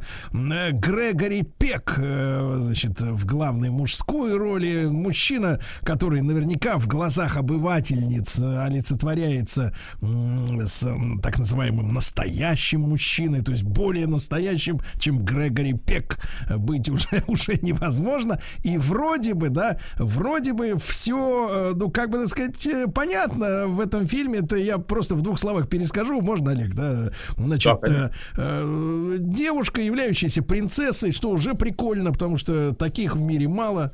Вот. Миллиардерша еще можно как-то стать, а вот если родился не принцессой, так уж точно уж не получится ничего. Э, да, она приезжает в Рим, принцесса некого государства, вот, европейского, вот, у нее там происходит нервный срыв от переутомления, она сбегает из посольства своей страны, значит, обнаруживает, значит, так сказать, себя спящей в подъезде, вот, ее выслеживает репортер, который, кстати говоря, к чести его в итоге публиковать материалы, так сказать, разоблачительные про принцессу не хочет, потому что в нее влюбляется, они проводят несколько вот часов там в сумме, да, получается, в прекрасном Риме, э, значит, она делает себе короткую стрижку, э, они целуются, убегают от преследования спецслужб, и, в общем, такая вот фильм показывает, ну, как, э, как прекрасна жизнь простого человека, кто не принц. Я так утрирую, конечно, да. Вот, Олег, но на что нам действительно надо обратить внимание в этом фильме? Надо, во-первых, помнить, что это прежде всего сказка, как и та же самая ирония судьбы. Это вот такой особый жанр, какие-то такие мелодраматические и, как вы верно выразились, романтические сказки, которые э, повествуют о событиях в жизни невозможных. Потому что мы, конечно, знаем истории о принцессах и королях, которые влюбляются в простолюдинов или простолюдинок. Но, как правило, эти истории развиваются по самым прозаическим сценариям. А здесь настоящая романтика, настоящие приключения, побег и чуть ли не потеря памяти, э, любовь и э, такой вот красивый и достаточно несказочный при этом финал, который может некоторых зрителей даже обескуражить, потому что от сказки мы всегда ожидаем хэппи-энда. Олег, я же так понимаю, что там достаточно интересная история с, со сценаристом, да, который, будучи э, реальным автором, передал э, официальные права, э, значит, выдумщик этой всей истории постороннему, ну не постороннему, другому человеку, и в титрах реальный сценарист не фигурирует, потому что э, в, в Штатах он находился э, в опале, э, потому что вот как э, и мы сейчас видим, там в Америке к республиканцам относятся, э, скажем так, не очень да, мягко говоря. И тогда, в принципе, там гонялись за коммунистами, вот, их выгоняли с работы, в том числе из Голливуда, и вот как раз сценарист является одним из таких жертв э, антикоммунистических гонений в Соединенных Штатах, и поэтому он не мог э, публиковать, э, вообще заявлять о том, что он является автором, правильно? Да, это вообще-то выдающийся киносценарист. Он потом как режиссер э, работал, по крайней мере, пробовал себя. Далтон Трамбо, о нем фильм сняли не так давно с Крэнстоном в главной роли. Он действительно был коммунистом, или, по крайней мере, симпатизировал партии. Конгресс его вызывал на слушание. Это же была эпоха охоты на ведьм, когда преследовали коммунистов в Штатах, как вы сказали. И он отказался давать показания. И именно за это его упрятали в тюрьму на несколько месяцев. И он попал попал в черный список, составленный голливудскими студиями, так называемая голливудская десятка. А, то есть он получил запрет на профессию. Он не мог официально действительно подписывать сценарий своим именем. Поэтому, когда он написал замечательный, гениальный сценарий к римским каникулам, а, действительно поставили в титрах имя другого человека, Яна Хантера. И что самое любопытное, Ян Хантер в итоге получил Оскар не за свой сценарий. А, через много десятилетий, когда и Яна Хантера в живых не было, и Далтона Трамба, киноакадемия решила исправить эту досадную ошибку, и вдове Далтона Трамба вручили все-таки Оскар. И что-то там в аналах подправили. Кстати, к чести Яна Хантера хочу сказать, что он гонорар отдал за сценарий Далтону Трамба, и награду, она же предполагает награда киноакадемии, какие-то еще материальные штуки, он тоже их передал Далтону Трамба. Он был достаточно честен в этом отношении. Ну, какая, какая романтическая действительно история, очень такая яркая, действительно. Но и Одри Хепберн, да, получила первый Оскар именно за этот фильм, за римские каникулы. Да, первый и последний. Она потом еще несколько раз номинировалась, но уже Оскар ей э, не давали. Это была ее, вообще-то, первая главная роль. Такой э, прорыв и тоже голливудская сказка, потому что никому неизвестная актриса, довольно при этом нестандартной внешности, хотя, конечно, зверски красивая, играла роли второго плана, причем в британском кино. Она же наполовину голландка, наполовину англичанка, снималась в британском кино. Самый известный фильм с ее участием в Британии это банда Славендер Хилл. Там у нее маленькая совсем роль. И вот ее утверждают на главную роль в эту картину. Она играет принцессу и получает премию Оскар. Причем там такая еще история любопытная вышла. Ее фамилию должны были написать в титрах после фамилии Грегори Пека и под названием фильма. Но Грегори Пек такой благородный мужик оказался. Он сказал, что девочка играет великолепно, она точно получит Оскар, поэтому ее фамилию ставьте перед моей фамилией. Ну, какое-то какое просто время джентльменов, да, ага. получается, да. Да. Друзья мои, с нами Олег Грознов, э, киновед, искусствовед, научный сотрудник библиотеки имени Тургенева. Мы сегодня говорим о фильме «Римские каникулы». Название, думаю, что у всех на слуху, естественно. Олег, а что вы э, вот имеете в виду под э, своими словами о такой необычной внешности Одри Хепберн? Может быть, на тот момент необычной? Потому что сегодня, когда я вижу ее ее портреты, да, э, любуюсь ими, как всякие мужчины, естественно, да, потому что красивая женщина вызывает желание любоваться ей, особенно на фотографиях, потому что на фотографии она молчит, и это самые комфортные условия для любования. Ну вот, э, ну, замечательная девушка, тонкая шея, э, нежные губы, большие глаза, да, и, и главное, узнаваемая внешность. Если сегодня у женщин в части быть похожими друг на друга и краситься одинаково, да, тут, так сказать, не запомнишь, где какая, то здесь совершенно оригинальная, уникальная узнаваемая узнаваемая внешность. А в чем была в то время так сказать, в этом плане, плане какая-то препона, вот э, именно в ее, так сказать, э, экстерьере? А я думаю, что это не препона все-таки, хотя э, я думаю, что любая истинная красота, она, конечно, отличается от стандартов. То есть, если ты полностью соответствуешь стандартам, каким-то общепринятым, то ты холоден и неинтересен. Э, все наиболее выдающиеся кинодивы, они как-то все-таки отличались от вот этих самых мерок, от э, стандартов, навязанных да, обществом. Да, и она, мне кажется, я тоже ей любуюсь, естественно. Вчера пересматривал фильмы, просто оторвать оторвать глаз не мог от этой красавицы. Но если так присмотреться, стандарту она не соответствует ни тогдашнему, ни современному. Но именно в этом ее изюминка, именно поэтому она настоящая красавица. Но ее взяли на эту роль из-за внешности или все-таки и актерское дарование вы э, рассматриваете как действительно достойная премии Оскар? Потому что мы знаем э, в истории, да, э, примеры, э, ну, самые, наверное, блистательные, идиотские и абсурдные, это когда э, Нобелевскую премию мира дали только что назначенному президентом Бараку Обаме, который вообще ничего не успел сделать еще, потому что он, он только вот его выбрали, он вообще вообще ничего не сделал, а ему уже дали премию, да, просто не за что, просто за то, что он такой вот красивый, замечательный товарищ, хороший. А вот э, актерские способности Одри Хепберн, как вы оцениваете? А, я их оцениваю высоко, но тут надо вот что иметь в виду. Есть такое понятие кинодива. Мерлин Монро, Грейс Келли, Одри Хёбберн. Это не обязательно великие или выдающиеся даже актрисы. Потому что великая актриса это Бет Дэвис, великая актриса это Кэтрин Хёбберн. Эти актрисы сегодня не так популярны, как Монро или Одри Хёбберн. Потому что Монро и Хёбберн, при том, что у них, может быть, какие-то были актерские, скажем так, минусы, они именно дивы, то есть они максимально киногеничные, они влюбляют в себя миллионы, десятки, они прекрасно и органично чувствуют себя перед камерой, и они начинают ассоциироваться с самим понятием кинематографа, они как будто бы выражают душу кинематографа, и в этом их главный талант. То есть это такая вот э, космического масштаба сексапильность, что я сказал бы, да? То есть вот именно любовь, э, любовь вызывают на физическом уровне к себе. Я бы сказал, а, вот в случае с Монро именно сексапильность и на физическом, а в случае с Хёбберн или Грейс Келли это что-то вот именно что занебесное, заоблачное, душевное, духовное. Ну там, конечно, эротический элемент присутствует обязательно. Да, Олег, а возвращаясь, да, к самому фильму, тем не менее, вот на что стоит, с вашей точки зрения, обратить пристальное внимание, кроме, то, кроме того, еще раз э, сказать, извините за повторение, что это такая замечательная сказка о том, как э, принцессе понравилось быть обычной девушкой девушкой?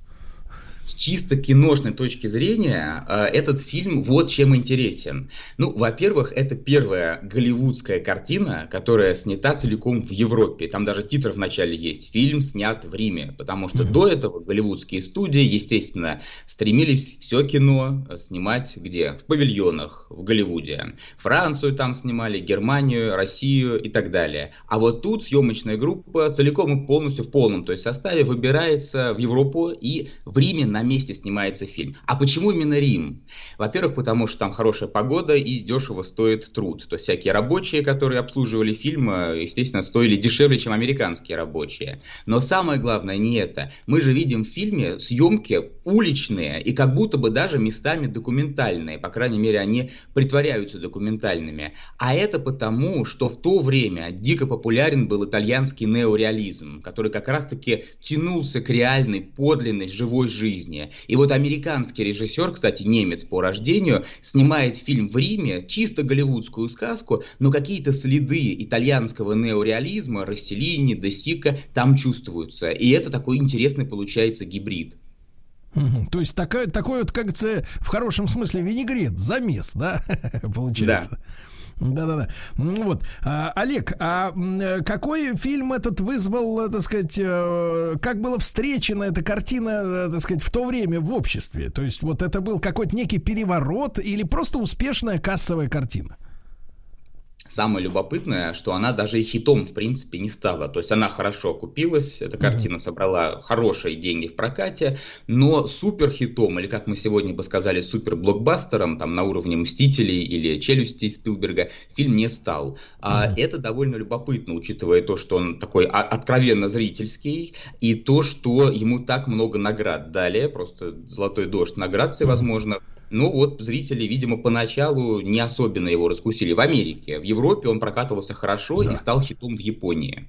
Друзья мои, ну что же, Олег Грознов с нами сегодня, киновед, искусствовед, научный сотрудник библиотеки имени Тургенева. Римские каникулы. Пересмотрите. Сергей Стилавин и его друзья на маяке. Друзья мои, сегодня в нашем цикле фильмы, изменившие историю кино, э, естественно, Олег Грознов, киновед, искусствовед, научный сотрудник библиотеки имени Тургенева. И мы говорим о фильме «Римские каникулы». Олег, а возвращаясь вот к нашей, к, на, к заголовку нашей рубрики всей этой совместной, а как это кино, будучи вот таким в хорошем смысле слова винегретом межнациональным, да, таким межконтинентальным, да, немецкий режиссер, американский сценарист, э, съемки в Риме, Голливуд, э, голландская актриса, ну, полуголландская, понимаю. Вот, как этот фильм действительно изменил э, дальнейший ход кинематографа? Он изменил его не сильно, но вот важный прецедент был создан, что фильм целиком снимается в Европе, за пределами Штатов.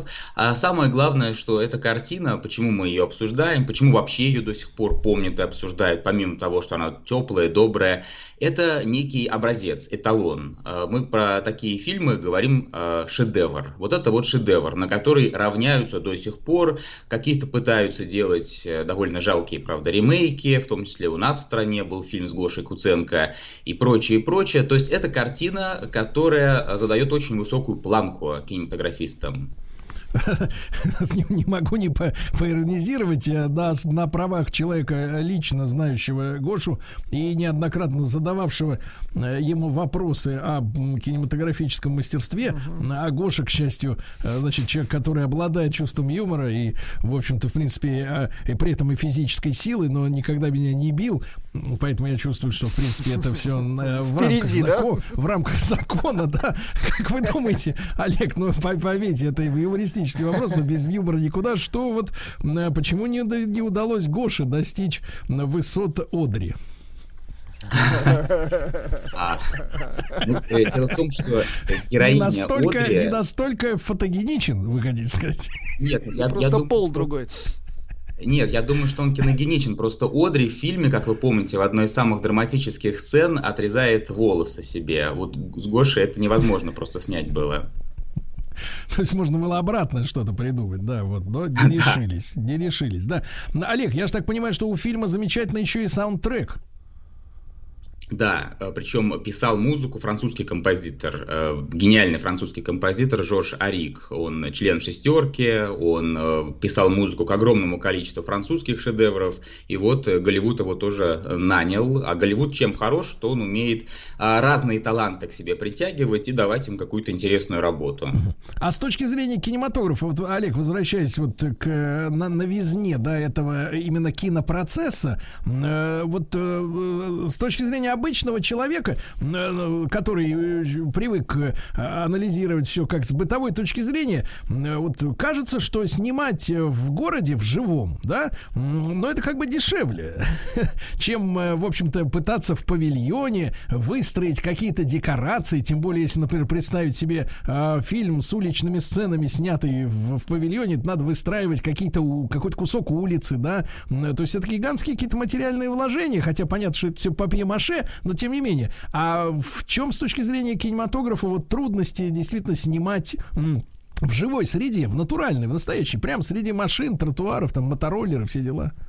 И это реально очень сложно. В павильоне, конечно, гораздо легче, потому что, во-первых, погода. То есть у тебя есть определенный график, план работы, и если вдруг какая-нибудь там туча появится, а ты должен снимать солнечный день, любовь, морковь под солнцем, то все, надо будет приносить целую съемку. А в павильоне мы независимы от погоды ни в коем случае. Потом город, это, конечно, э, такая чумовая среда, потому что, как вы сказали, тут и машины, и мотороллеры, и простые люди, которые заглядывают в камеру, то есть нужно каким-то образом а, останавливать может быть, уличное движение, что тоже приводит к каким-то там проблемам, скандалам, тоже деньги тратятся на это. Ну и лучше всего, конечно, а, снимать так, чтобы люди не заглядывали в камеру. Для этого камеру нужно как-нибудь прятать. Вот когда Гадар снимал на улицах Парижа, он камеру специально не прятал, и люди смотрели прямо в камеру. Это был такой эстетический прием у французской новой волны. А американцы себе такого позволить не могут, потому что кино для них все-таки полная, тотальная и нерушимая иллюзия. Мне кажется, что есть обычный такой хороший, простой достаточно способ э, заставить людей не смотреть в камеру, э, так сказать, э, к камере не, пару-тройку снайперских винтовок присовокупить, и тогда, в принципе, в принципе, люди, они понятливые, после двух-трех десятков выстрелов уже действительно никто и не будет смотреть. Олег, а что касается судьбы Одри, да, то а, вот вы сказали, что это единственный Оскар, и больше она не получила, но она дива, да, в полной смысле смысле этого слова. Почему ее карьера вот э, не достигла снова той же высоты?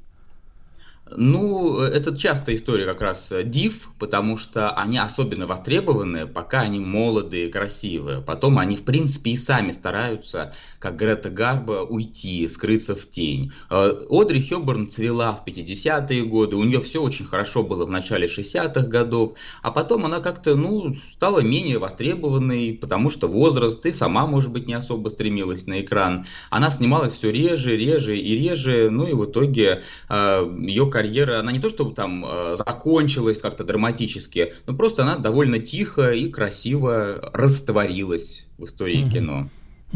А Грегори Пек, для него этот фильм «Римские каникулы» чем стал? Вот я же так понимаю, что на тот момент он был суперстар, да, и, в общем-то, да, только из джентльменских побуждений э, пропустил в титрах вперед себя прекрасную диву.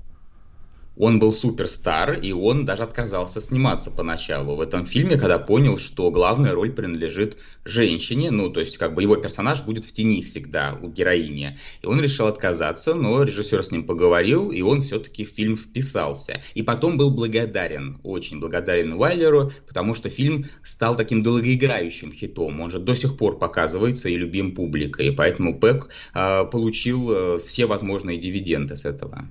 Ну вот Грегори и Гоша это в какой-то степени действительно э, люди, я так понимаю, все-таки одного масштаба, правильно? Угу. Вот. Ну так, хотя можно приблизительно. Можно, ну, приблизительно, да. Ну, рынки разные, вы понимаете. Они да, оба мужчины, во-первых. Они оба мужчины, уже... как минимум. Да. Как, и на оба настоящих мужчин, да. Олег, э, давайте, огромное вам спасибо за наш сегодняшний разговор, друзья мои. Но обратите внимание, если еще не обращали, ну, я уверен, что название на слуху, но тем не менее, э, вдруг э, не смотрели так в хорошей, спокойной обстановке. Римские каникулы. Олег Грознов с нами был, как всегда, киновед, искусствовед, научный сотрудник библиотеки имени Тургенева. Ему огромное спасибо. Прощаюсь до завтра пока одевайтесь теплее. Еще больше подкастов на радиомаяк.ру